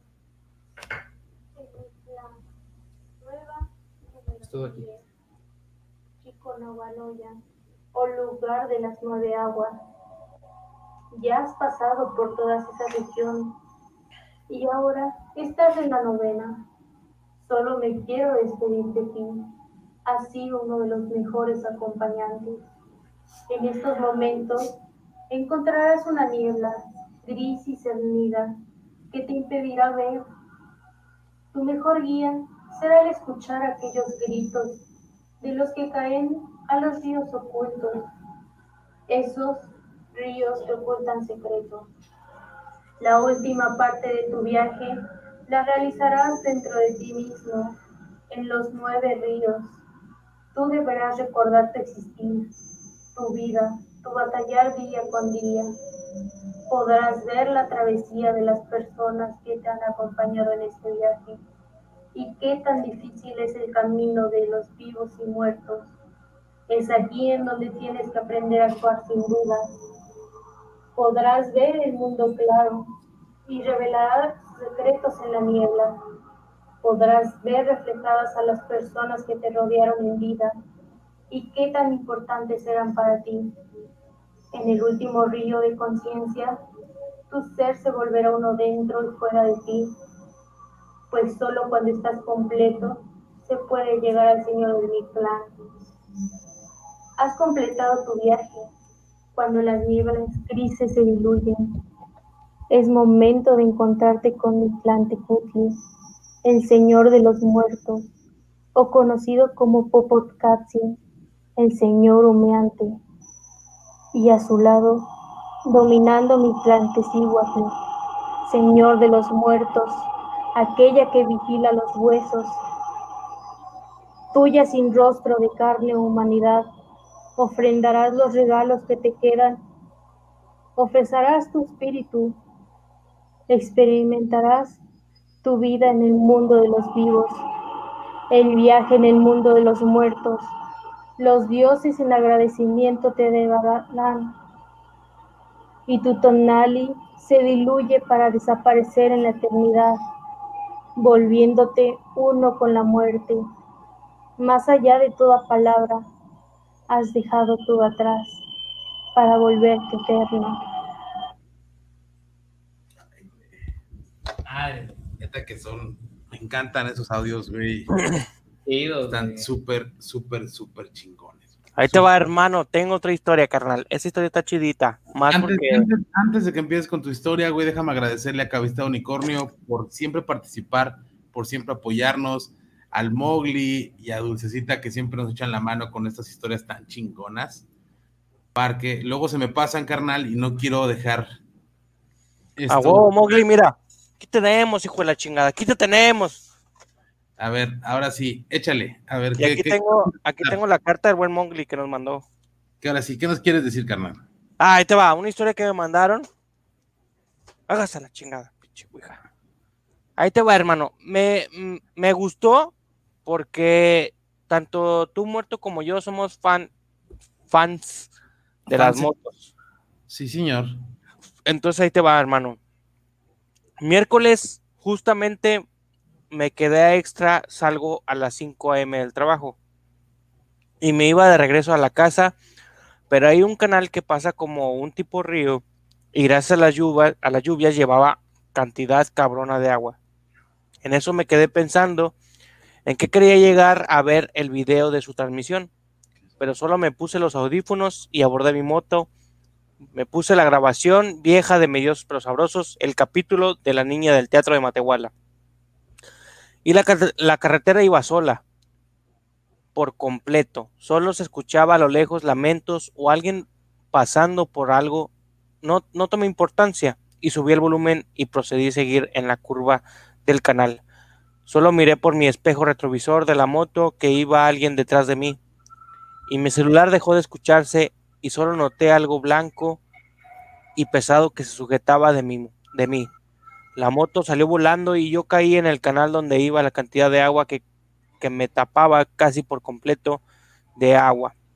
Salí como pude y lo que, lo que me sorprendió fue que mi moto estaba recargada en un árbol como si la estacionaran o alguien neta me sacó un megapedo cabrón que solo subí a la moto y dije una frase muy pendeja. Yo sé que estás detrás de mí, no quiero pedos y solo voy hacia mi casa. No vengo en son de molestar, me puse el casco y la moto prendió como rayo. Y noté una voz en tono muy baja que me dijo, perdona, solo quería poco de atención. Miré el retrovisor de la moto y miré a una joven saludándome a lo lejos. Neta salí corriendo de ahí Llegando a la casa llegué temblorino y me acabé una cajetilla de cigarros. Que neta no pude dormir y cuando paso por ahí, neta solo cierro los ojos. Soy Julián de Dolores y la de Dolores Hidalgo. Saludos, bro. Dolores Salud. Hidalgo. A ver, por Sí, ahí, este. Ulises Gómez Pérez, carnal, está ahí mandando mensajitos, a ver si le puedo echar un ojito a eso. Aquí está mi canal Camino al Infinito. A la banda de Bajo Perfil les mando un pinche abrazote mamalona, ya está Tijuana. Yo tengo una historia por acá, no sé si quieren que ahorita la lea también. Sí, nada más ahorita con esto de, de Ulises, que estaba muy intrigado. Que un tesoro y que no sé qué pedo. Ok. Ahí empieza. Se los dueños del terreno han mandado a mucha gente. Muerto, tengo una consulta, es sobre un tesoro que quieren encontrar. Y ya después dice, los dueños del terreno han mandado mucha gente y no lo encuentran, pero siempre insiste que insisten a que mi papá vaya. Sí, No del Mictlán. Supuestamente una mujer que trabaja con ángeles asegura que está enterrado, pero nunca lo encontró. que está enterrado en ese terreno, pero nunca lo encuentran. Entonces a mi papá le insisten que vaya él, pero como digo, no sé qué tenga que ver él ahí. ¿Podrías ayudarme si convencerlo o no para que no se arriesgue? ¿Qué tiene que ver tu papá con el terreno? Para empezar. Esta señora que, que está en lo angelical te dice que, que vaya, que, que lo busquen. Ya la han buscado y no lo encuentran. ¿Cómo te asegura esta mujer que está ahí? ¿O cómo sabe ella que según ahí hay un tesoro? Ajá. ¿Cómo sabe que está ahí un tesoro? ¿Y por qué carajos quiere arriesgar a tu papá? Para mí es raro. Sí, para mí también. O sea, que diga, no, es que tu papá es el que lo va a encontrar. ¿Qué tiene que ver tu papá con ese, con ese lugar, con ese venio? A menos que el señor sepa en dónde está, o a menos que él haya hecho el pozo para que lo hayan enterrado. No, por, o igual él, él, sus, no sé, su abuelito era dueño de ese venio. O sea, o sea, puedes, no sé, el abuelito era el dueño del venio, ¿va? La gente que lo está buscando compraron el terreno, pero pues no se les va a aparecer. ¿Por qué? Porque él se está dictaminado para un hijo. Ajá. Y nada más el hijo lo va a encontrar. Lo Quiere carne de cañón, pinche Alex. Exactamente, güey. Sí, mira qué sí. chinguetas, ¿no? Que tu papá lo busque, que tu, al igual que, ¿qué tal que nunca le han rascado, güey? Nunca han rascado, nunca han buscado y quieren que tu papá, no sé a qué se dedique tu papi, quieren que tu papá que es minero, que es este, ¿Cómo estás, Hunter? Un besote. Mi papá no es, no es no familiar de esas personas. mi papi, la- mi papá no es no familiar. A ver, otra vez, otra vez, repíteme esa, conjuga esa frase bien, carnal. Mi papá no es familiar de esas personas. Entonces, ¿por qué quieren que tu papá vaya? Ahora me extraña más. A lo mejor lo quieren de carne de cañón. Posiblemente, ya sabes que. Sí, de repente se pueden Lo suscitar. quieren como. Ahí está hasta la raza te lo está diciendo.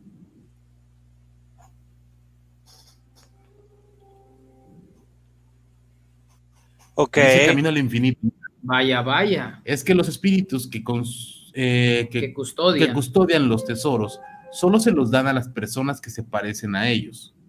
Ok, la, perso- la persona que, que- que le dijo, Angelical, le dijo que se parecía a ellos, ¿cómo está la onda? Yo la neta lo veo muy raro, Sí, muy, muy raro. muy, muy y, y bueno, ok, que va tu papá, eh, gracias a Dios lo encuentran este tesoro, ¿tu papá va a ganar algo? ¿O nada más va a ir a rascar? Es que todo está muy raro. ¿Qué tiene que ver el señor ahí? No entiendo. Es como si a mí me dicen, oye, un espiritista, oye, ¿sabes qué? Este, Un espereza, ni es mi amigo, dice, mi papá no es familiar. Ok. Ahí te va, hermano. Tengo otra. Espérame, güey, estamos leyendo esta, cabrón. Mi papá no es familiar de esas personas, solo es conocido del trabajo. Entonces, él está como pensamiento raro y mamá y mamá yo hemos soñado con máquinas excavadoras sin que nos dijeran eso. Ok, si lo encuentra tu papi, ¿se va a llevar algo? ¿O nomás quieren que tu papá lo desentierre? Ajá, entonces es lo que se me hace completamente raro. Que se parecen a ellos o tenían correlación, tal vez para algo pendiente. Pero aquí nos dice, él nos dice desde un principio que no es este. Que no es tiene- familiar. Ajá. Mira, aquí nos damos cuenta que pinche Luis está jugando con su patita y está moviendo su cámara para todos No, no lados. soy yo, güey, mira. Entonces está temblando. Sí, pero no soy yo, ni siquiera estoy tocando la mesa, güey. Son tus boobies. Mira, ya la, ya la detengo. A eso estoy deteniendo con mis dedos. La suelto y mira. Ese tesoro es para su papá. El espíritu lo eligió. Ok. Y si no se lo dan, compadre, Pero ¿y cómo va a ser para él? ¿O cómo por qué es para él? el- su papá es uno, su papá es trabajador, es un, es un trabajador de la, de ahí de esa obra. Entonces, ¿cómo, cómo le, le obligan o le dicen que vaya a hacerlo? No, se me hace muy raro. Yo, la neta, te lo digo de corazón, no lo hagas. Si no le van a dar nada, si no va, este, si, si no es una persona que sabe hacer excavaciones, si no es una persona que tiene esos conocimientos, carnal, no lo hagas. Se me hace muy, muy, muy peligroso. Ahora sí, Luis, échale. Ahí te va. En mi secundaria se contaba lo siguiente, ja- eh, entre, entre paréntesis real. Hace algunos años el conserje de mi escuela falleció. Se encontraba un domingo en el techo de los salones impermeabilizando, pero un mal paso cayó al suelo fallec- falleciendo al instante. Al día siguiente el director citó a los profesores para dar la noticia. Pero, ¿cuál fue la sorpresa? Todos los maestros dijeron haber visto al conserje en la entrada barriendo, despidiéndose de cada maestro que pasaba a su lado. Esta historia me la mandó el buen Leocano, que la mandó y la borró al mismo pinche tiempo el güey. Pero sí, esa es la historia. Está cabrón, ¿no? Y eso, eso, hay varias historias que dicen que los espíritus, cuando es algo así de repente, tienen, tienen esta forma de despedirse, ¿no? Que sientes que lo estás viendo físicamente, pero en realidad ya es el espíritu despidiéndose de la banda. Se supone que si hay un tesoro y es para él, se lo, se lo mostraría a, a él específicamente, sin importar si es o no familiar. Y solo a él se le muestra, no a ningún cola.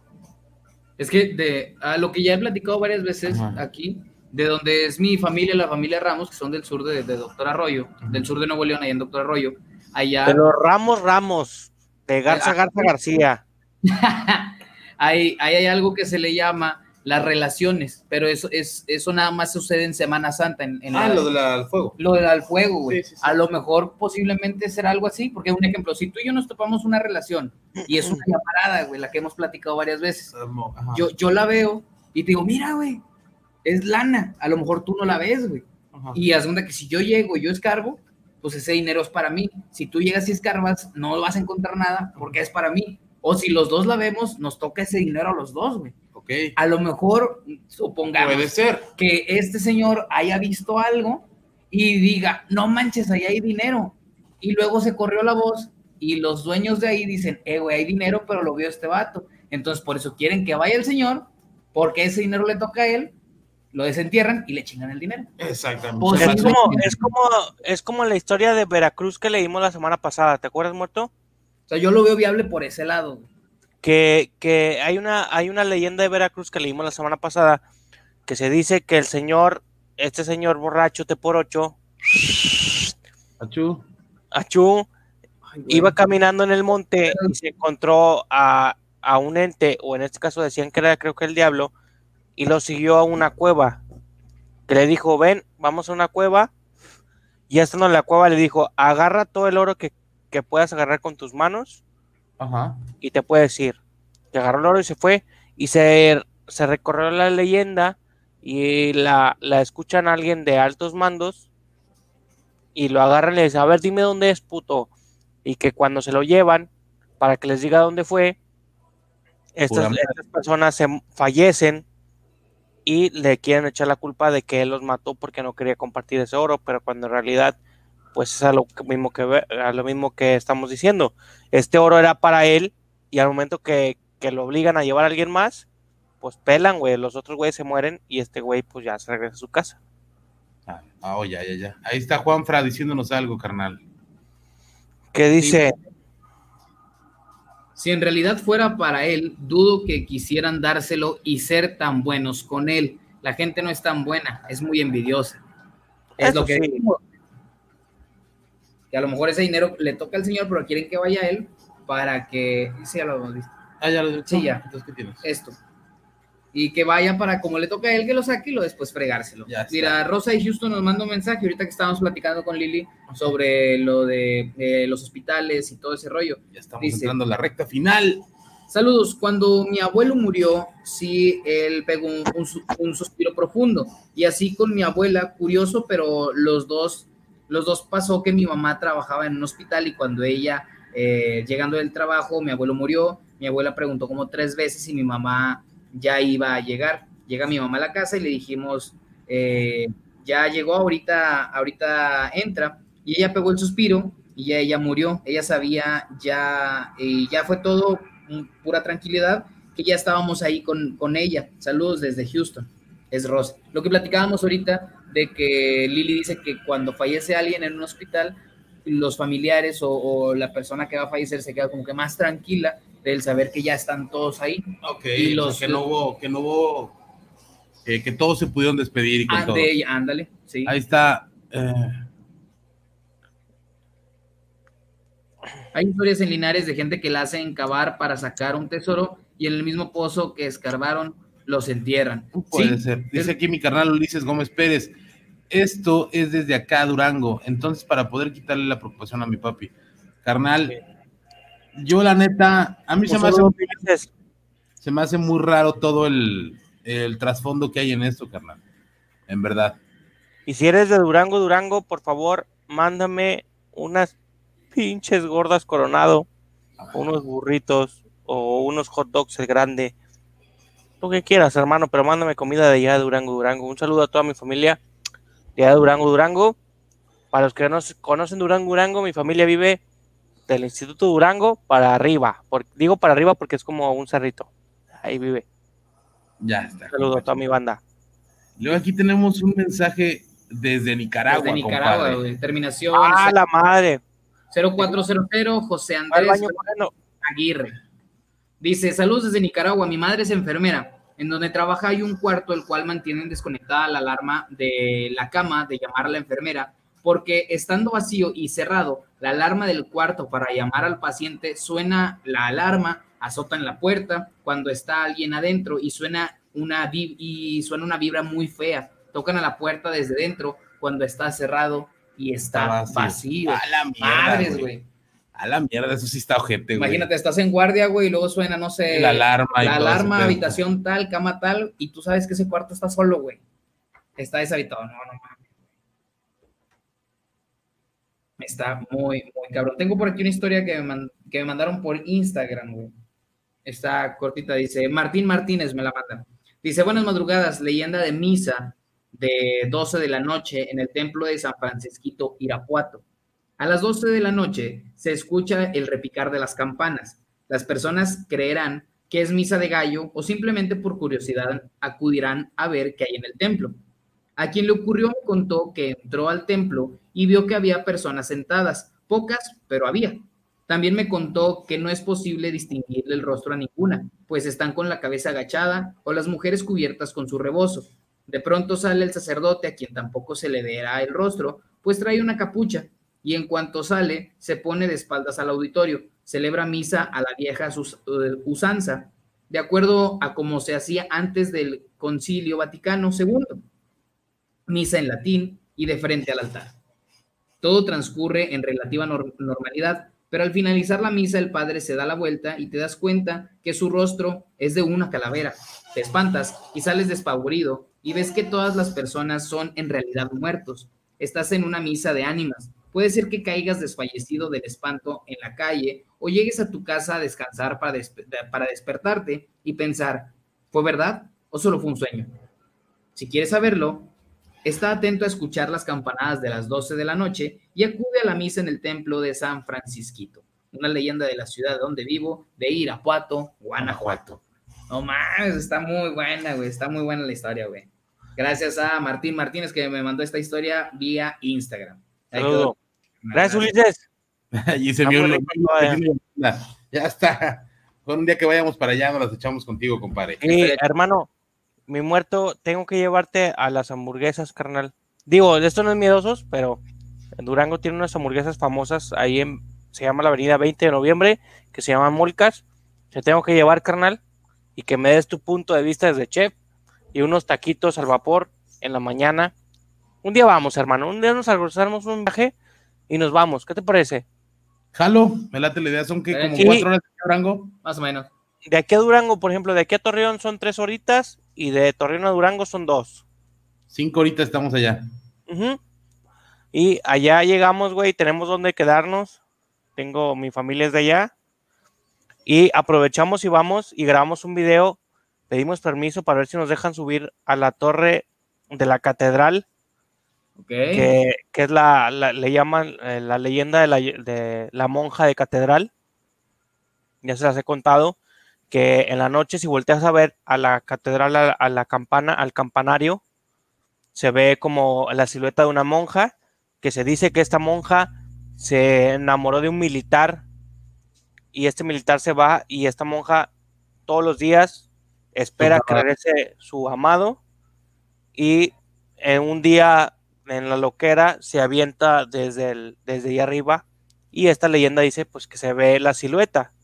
Obviamente mucha banda dice la silueta de la monja es el campanario, o sea, es la campana más Ah. bien, que le da la luz de afuera hacia adentro del campanario y se ve la silueta. Pero estaría chido ir a investigar, ¿no? Me Y- late la idea. Sería padre. y, y esta otra leyenda de la cueva, creo que es del diablo o es la cueva del toro del diablo, algo así, en, en el Cerro de los Remedios, que supuestamente dicen que en, en esa cueva hay oro. Entonces estaría chido ir a investigar aprovechando el viaje y nos vamos los tres. Obviamente, pues va Lili y Vero para que estén ahí con mi familia. Y nos vamos todos a investigar ese pedo y estaría chido traerlo para mi Vamos, vamos al Rolly. Eh, Sí, güey. chido, El Rolly. Sí, güey. Y de ahí nos pasamos un día a Mazatlán, ahí en corto, dos horas más. No, hombre, estás pendejo tú ya. ¿Qué, güey? La playita, puto. Eli, te mando un fuerte abrazo. Mira, Boulevard Felipe el Ángeles, pescador entre Victoria y Juárez, una casona que ya está abandonada. Sí, Ahí está, para irnos para allá. hay pues, que carnal. investigar. De hecho, en, en Durango hay una casa que creo era de, si no me acuerdo, tiene una placa, si no me, que creo que es esa de Guadalupe Victoria o de, ay, hay otro güey muy famoso. No me acuerdo, güey, pero hay otra cosa que tiene la placa. Esta casa fue de fulanito de tal, güey. Está, está también interesante. Ya está. Oye, güey, pero no, nos, no podemos ir, güey, sin. Ya necesitamos que el Alex se caiga, que venga para acá. Oye, El Alex me dijo que va a venir en septiembre, hermano.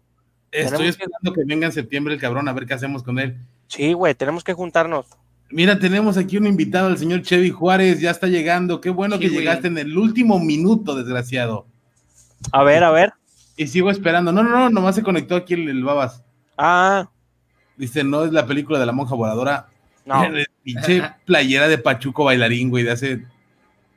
De John Travolta, De, güey. de- de quinceañera, güey. Sí, sí, sí. Ya de una vez cáiganle a baja para que prueben las deliciosas burgers del carbonero MC Girl. McGrill. Grill- McGrill, Ah, perdón, perdón. No es MC, güey. Perdón, güey. No sabía cómo se pronunciaba. Perdóname, carnal. Disculpa mi dislexia. Pues banda, llegaron las tres horas, señores, nos despedimos. Agradeciendo a toda la banda que participó, al científico Lucas, a Cabeza Unicornio, gracias por tu participación. El buen Mowgli. Al Mowgli, a toda la raza que nos está apoyando, Dulce, y toda la avanza que nos, la, toda la raza que nos ve. Muchísimas gracias, espero les haya gustado esta transmisión. También a Rodrigo de Tula de Le Allende, hacemos- que nos manda los audios con su Claro. hermanita. Güey, está más Es- zapada esa morra que nada. Entonces, a toda esa banda que nos sigue apoyando y sigue creyendo en nosotros, muchísimas gracias, en verdad. Un saludo a mi Hunter, hermoso. Un besote al Hunter. Es tu fan, amigo muerto. Soul Hunter.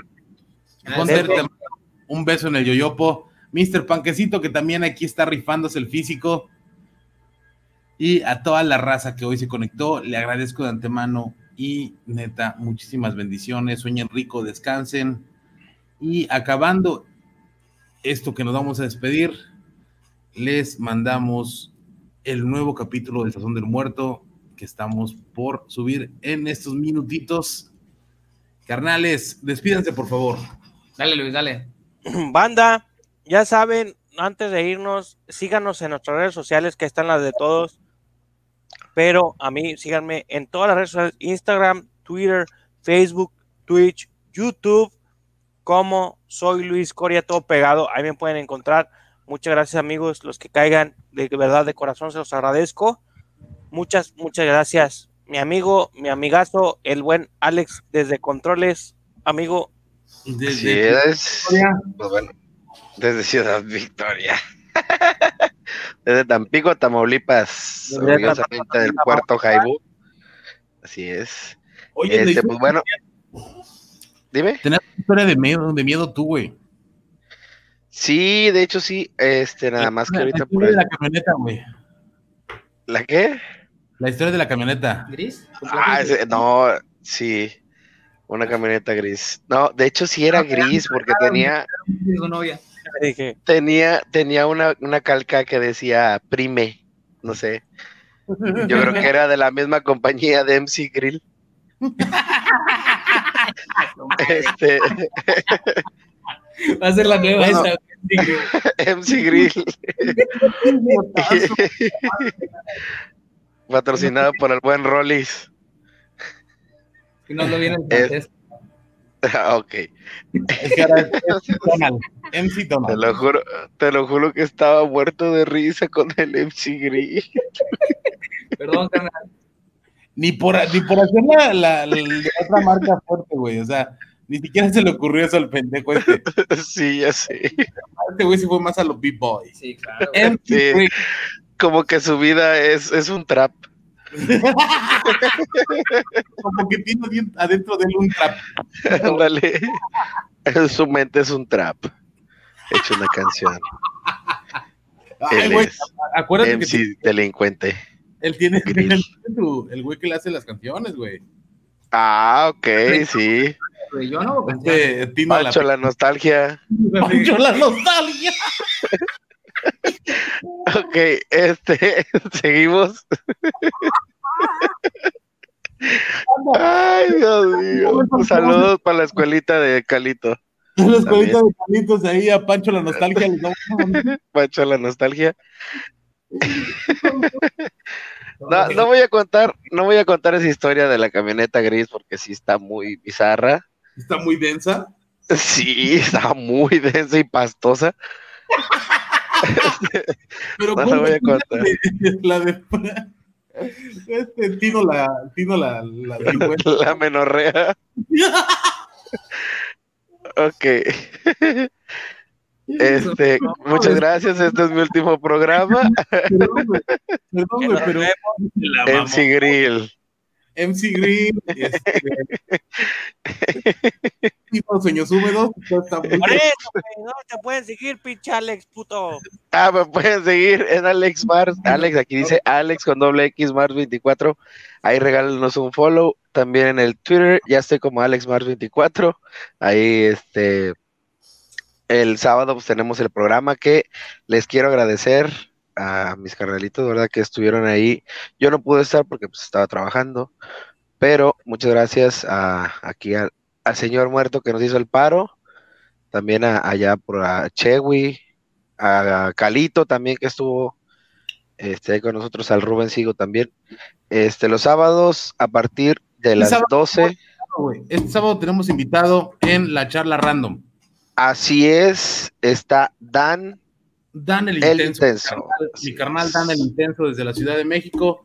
Nos va a empezar a hablar un poquito de lucha libre.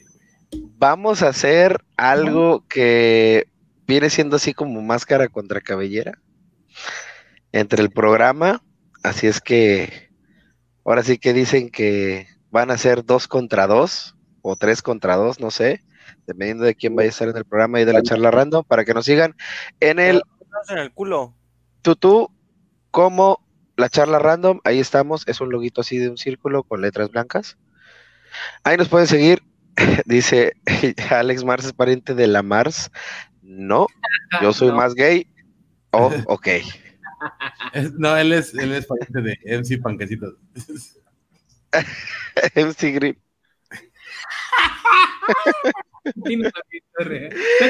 Te- tienes que quitarte el único delincuente que no roba, digo, el único Brian que no roba para ponerte MC Grill. Lo decreto, lo decreto. MC Grill. Ahí está la página. Muchas gracias, Coria. De hoy en adelante va a ser MC Grill MC Grill. MC Grill. Y Delincuente. su compadre, no la menorrea. Sí. ¿No, ¿Cómo dijiste tú, güey? ¿La- ¿Qué? ¿Cómo dijiste tú, Pancho, güey? la nostalgia. Pancho, la nostalgia. Son- los hijos de la chingada. Pata, güey, si supieran lo que O está Pablo, diciendo. Pablo, el del flow asesino. Se escucha con madre, güey, ese nombre.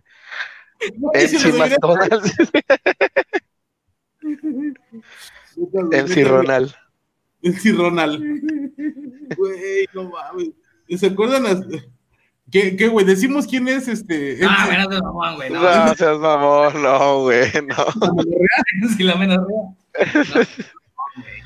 Dios los bendiga.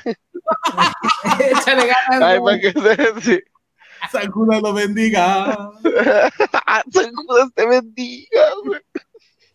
Ok, ya mucha. Le estamos dando un poquito de risa para que se les vaya un poquito el miedo que tuvieron. Disculpen, raza, disculpen. Pero algunos ya están integrados a la So- familia, so- barras, barras. conocen, saben de quién estamos hablando. Sí. Barras. Y, y por ahí dimos varias palabras claves. de- Se van a ir al infierno. Yo ya estoy. Pido al lado de Hitler. Vamos, yo manejo. Sí. Neta, Pido sentarme al lado de Hitler. Tino la Ulises. De que se vayan, si me alcanza a leer, en la, ferre- de- en la ferrería, en la vieja hacienda, también está bien Ojéis. Ese lugar también sería chido investigar. Todos, todos serían chido investigar. Nada más que se pueda reunir todo el equipo, que el equipo de Miedosa ha crecido un chingo. Neta, van a ver el desmadrito que vamos a armar. Vamos a desmentir muchos, muchos, muchos de los que, de los miedos que, que la gente ha arraigado por años, los vamos a desmentir y vamos a traerle cosas netas. Cosas netas, que es lo que nos late a nosotros. Aparte, se van a llevar un, un pedacito de, de- de risa, porque imagínate estar en un video o investigando un lugar y de repente que salga algo. Imagínate ver un gordito corriendo. Ah, eso yo. O sea, O, o ver a Tino la menorrea o a este. Pánfilo, la astucia. Ah, un Pedrito del Flow, un Pedrito del Flow, Pacheco. Vámonos, güey. Güey, van a acabar a Brian bien padre, güey, neta, güey. Ya sé, lo sé. Güey, le quiso entrar a los putazos, güey, la ¿Yo neta. qué, güey? Desde que se puso el pinche nombre de acá de yo soy ¿Yo? ¿Yo? Tino la menorrea, ya nos dio pauta. No, ¿quieres que diga qué? No, no, no, no, no. Si quieres digo no, quién, no no, pedo, porque si. Dice, No, no, yo no. soy Calito entre millennial. Anciano queriendo ser millennial, güey. Sí, ojete, güey. nada más- pues, ¿De cuándo, de, cuándo se, ¿De cuándo para acá se consideran los millennials, güey? Veinte para acá. Ah, ok. O sea, del noventa y tantos. No, no, no. no, Es que, es que se supone que por, por años, güey, o sea, por el, el rango de años, güey, puede decir, que se toman millennials, centennials y su puta madre de millennials. Millennial, a los niños, los gente millennial, güey, estamos hablando de la banda que es del hi-fi para acá. Ya. Ajá, Del hi-fi para acá, así Ya, ya, ponle. ya, ya, ¿va? ya. O sea, del disco de tres y media para acá.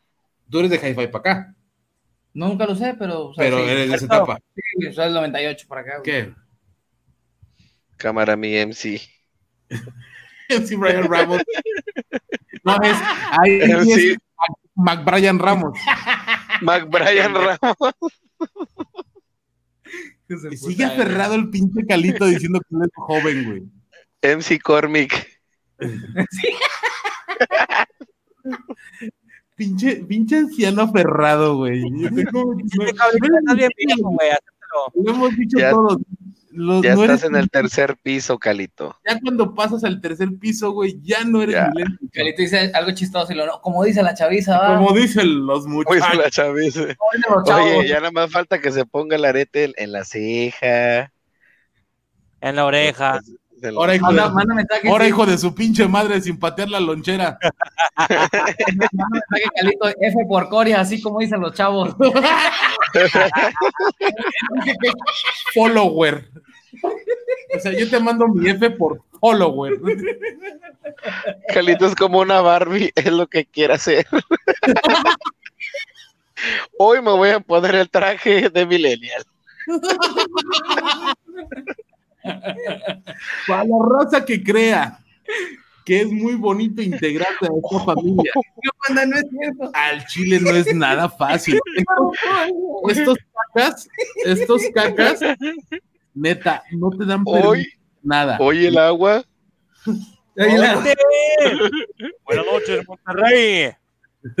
Y ahí van Oye, Carlito va a querer hacer el DAP. Ya le aventaron pedradón a Coria.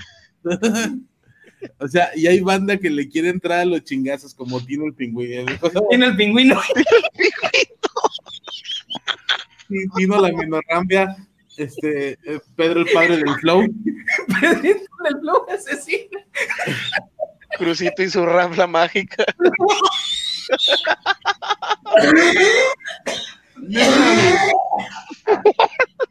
Este pendejo, güey, no sé si tiene. Güey, neta, la banda que le quiere entrar a los chingazos no es nada fácil, güey. Se los No, güey, somos una mierda de personas, güey. Con estas cagadas de personas, Amiga, vos. o sea, neta. O sea, neta, neta es horrible, es bien horrible, o sea. Y más, tenemos un grupo, se los voy a contar esto, esto es acá entre, entre la familia que estamos ahorita, güey, somos poquillos. Tenemos un grupo donde, pues, la neta, la banda se junta para las mañanas y que buenos días. Hay un hijo de su chingada madre, güey, que a las 5 de la tarde, buenos días, familia, ¿cómo están, güey? Huevos, pero No, no, no, pista, es millennial. un pinche millennial, güey, que a las 5 de la tarde, buenos días, banda, ¿cómo están, güey? Lo primero que recibe es un pito de mi parte, güey. No digo quién es. Le dicen no, Calito. ¿y ¿quién es el No hijo digo puta? quién es. ¿Quién es el hijo de puta? El domingo a las pinches 3 de la tarde igual. Domingo de hockey, vete a la verga, güey. Ya está, pinche cené, no seas mamón, güey. Ya vámonos, güey. No, deja de eso. No, de- espérate, güey, espérate. Más ojete, güey. ¿Qué fue?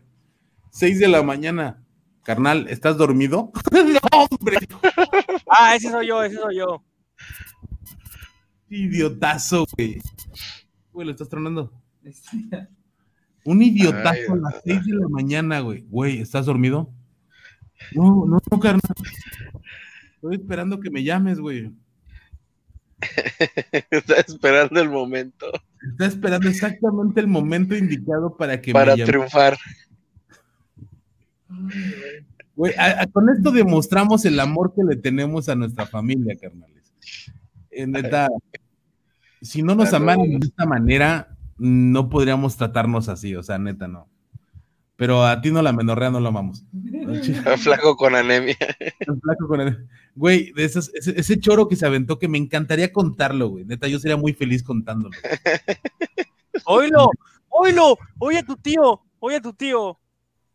¡Ay, te marrano de mierda! No, Pero bueno, a ver, muerto, ¿dónde te puede seguir la banda, hermano? muerto guion bajo 29. No sé por qué. Ah, idiota. Yo no, güey. Yo no tengo los controles de audio. Si supieras que yo no los uso, güey. Ay, güey, de déjalo bajo. Ah, no, no puedo bajar, bajar, nomás a uno, ¿va? Ay, güey. Ahora sí, ¿dónde muerto? Muerto guion bajo 29. En, ¿En cómo estoy así? Chinga tu madre otra vez. Güey, es que hablas muy fuerte, güey. Puta madre. Pinche Hunter, no seas chismoso, güey. ¿Sabes cómo no soy yo? No seas chismoso, pinche Hunter. Ahí me tocó dormir al club a las 7 de la mañana cuando voy a trabajar. Hunter, huevos, puto, huevos, Hunter. Ahí está ya. A ver, ¿ya, ¿ya le bajaste el audio a ese güey? Sí, ya. Ok. Hoy, hoy, hoy ve el Hunter, ve el Hunter, lo que dice. Bajo 29 en Instagram. Muerto 29 en Twitter. Y la página es el Sazón del Muerto en YouTube. Y otra vez, ya, ¿ahora qué trae este desmadre, güey? Brian, no le estés moviendo, güey. Estaba Yo tan bien este moviendo, pedo, güey, hasta que el pinche Brian le movió Yo lo estoy moviendo, güey. con tu pendejada del Enzima Quay. MC Cabeza de Flan. Su mollera sumida.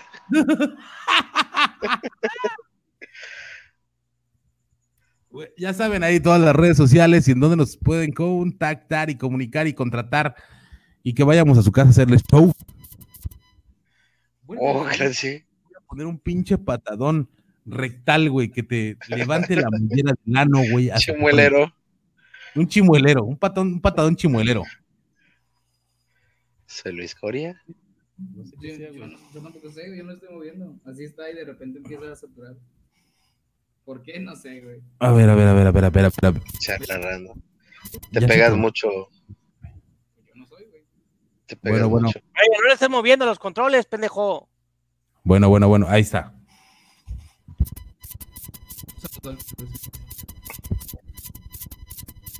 Bájale a uno de, de la parte de atrás. Ahí está. A ver, ahí me escuchan. Ay, sí, soy yo. Sí. Bajito, bajito, pero sí. Yo lo escucho bien. Ya no escuchamos a Luis. Luis, ¿te escuchas? Mande, aquí yo sí te escucho, pero ustedes a mí no sé. Sí, sí Ya te está. escuchamos, güey. A ver, ya. Yo ya me despedí. Ya saben cuáles son las redes sociales. A mí me pueden seguir en Twitter y en Instagram, banda, como arroba Brian Ramos. Arroba Brian Ramos, si me encuentran, ahí sale la leyenda que dice que soy el único Brian que no roba. Ahí como hablando Luis, este, sigan, suscríbanse al canal de Sazón del Muerto, porque ahorita vamos a subir un video. Y también recordarles que abrimos otro canal que se llama Chilango contra Regio, chilango vs. Perdón, Regio. se me pasó, carnal. Chilango contra Regio. Ahí vamos a estar subiendo videos muy, muy, muy chidos, que es Rolly, quien va a estar ahí con nosotros, junto con Muerto, y pues el Brian, ahí voy a andar eh, ayudándoles a grabar. Eh, ya en el video que subimos eh, hoy en la El tarde, cuarto. hay Ah, este, retos, hay botanita chida, el cotorreo está chido, obviamente Cuarto, todo desde un chilango que es muerto y el punto de vista desde un regio que es el Rolly. Miren, ahí está poniendo Luis el, el canal para que vayan y se suscriban porque la próxima semana viene un video que está muy, muy, muy, muy, muy, muy chido. El cotorreo está con ganas, la botana también y nos la pasamos muy, muy chido, banda. Ahí para que vayan y se suscriban y apoyen este nuevo proyecto que estamos haciendo que espero y les guste. Está muy padre, banda, está muy chido. Así que ya lo saben, suscríbanse ahí, suscríbanse también al canal del Sazón del Muerto y síganme en mis redes en Twitter y en Instagram como arroba Brian Ramos, Brian lo escribe Y, y ahí les sale una leyenda que dice que soy el Brian, el único Brian que no nos va a robar. Ahí para ¿Cómo? que- Eh, eh, espérate, pendejo, ¿cómo se llama la otra? ¿De tus, de tus compas? ¿Cuál? Que ya Ah, tienen como un año que no suben. MC Mojarras. el MC No, no, no. Ah, lo de la Liga del Alcohol. Liga. La Liga del Alcohol, ahí también para que la chequen si quieren ahí checar videos. Subimos video ya hace ratito, no hemos grabado por este rollo de la pandemia y cada quien anda ocupado en sus pedos, pero en cuanto podamos volver a juntarnos para grabar, con gusto grabamos y ¿Es les esa? subimos videito. A ver, no me aparece nada. Sí, Sí, está sí ese. es. La Liga del Alcohol, ahí para que La chequen. liga, la liga del puño de ligas. La Liga del Alcohol, ahí para que vayan y chequen. Los puños de ligas. Güey, un día voy a retar a tu raza, güey, Ajá. contra mi raza, güey. Estaría chido, güey. Me la pelan, muerto, me la puelan. Ve, o sea, es el primero que no vamos a invitar a este güey, que está todo idiota. güey. Ah, ok, ok. Va a andar, va a andar querer, va a querer jugar vencidas y tal, ve acá. Raza, imbécil. Ay, ya se fue. Me la pelan, amigo. Yo voy de tu equipo, güey. A mí nadie me vence. Estos güeyes se van a quedar dormidos antes de que yo me empede, culero. Güey, ¿quién te dijo que nos vamos a empedar, güey? Ni siquiera era empedar, güey, era, era tirarnos madreadas, güey. No, era liga de alcohol, es alcohol. El ¿Y si no? alcohol y yo jalo, dice. Y si no, Cagada, espérate, güey. espérate. Y si, y si yo pierdo, tengo mi refuerzo. Mira, Jaime. ese es mi refuerzo. Yo pierdo, pero ella sigue en pie, así que ganamos. Otra madre. Lo único que te van a reforzar es el hocico de un putazo si sigues. No, no, no. Dorm- mira, te la pongo así. Dormimos al pinche cuervo, güey. No, te apuesto que ella de un manazo, güey, te arranca la sonrisa, güey, te la pega al culo. No, me arranca la hasta la cereza. lonja. Pues bueno, mi gente, ya nos vamos, ahora sí. Ya nos despedimos. No sin antes decirles que vayan a suscribirse a mi MC canal. Cacharpas. Arroba soy Luis Coria. Vayan a suscribirse. Bueno, ya. Nos vamos, banda, sin antes decirles que la emoción más antigua de la humanidad Es el miedo. El miedo. Y el miedo más antiguo es el Es temor. el temor a lo desconocido. Que tengan muy buena noche, banda. Y que descansen. Si pueden. Bye, bye.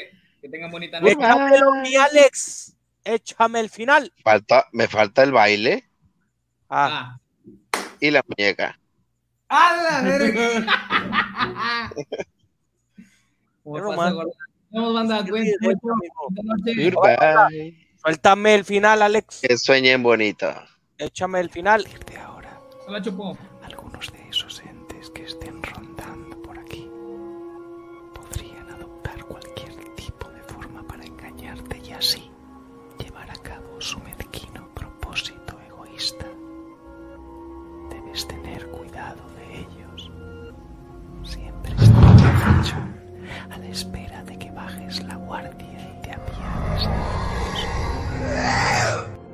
Será en ese momento justo en ese momento, cuando muestren su verdadera cara y se alimenten de tus miedos para hacerse con tu recipiente.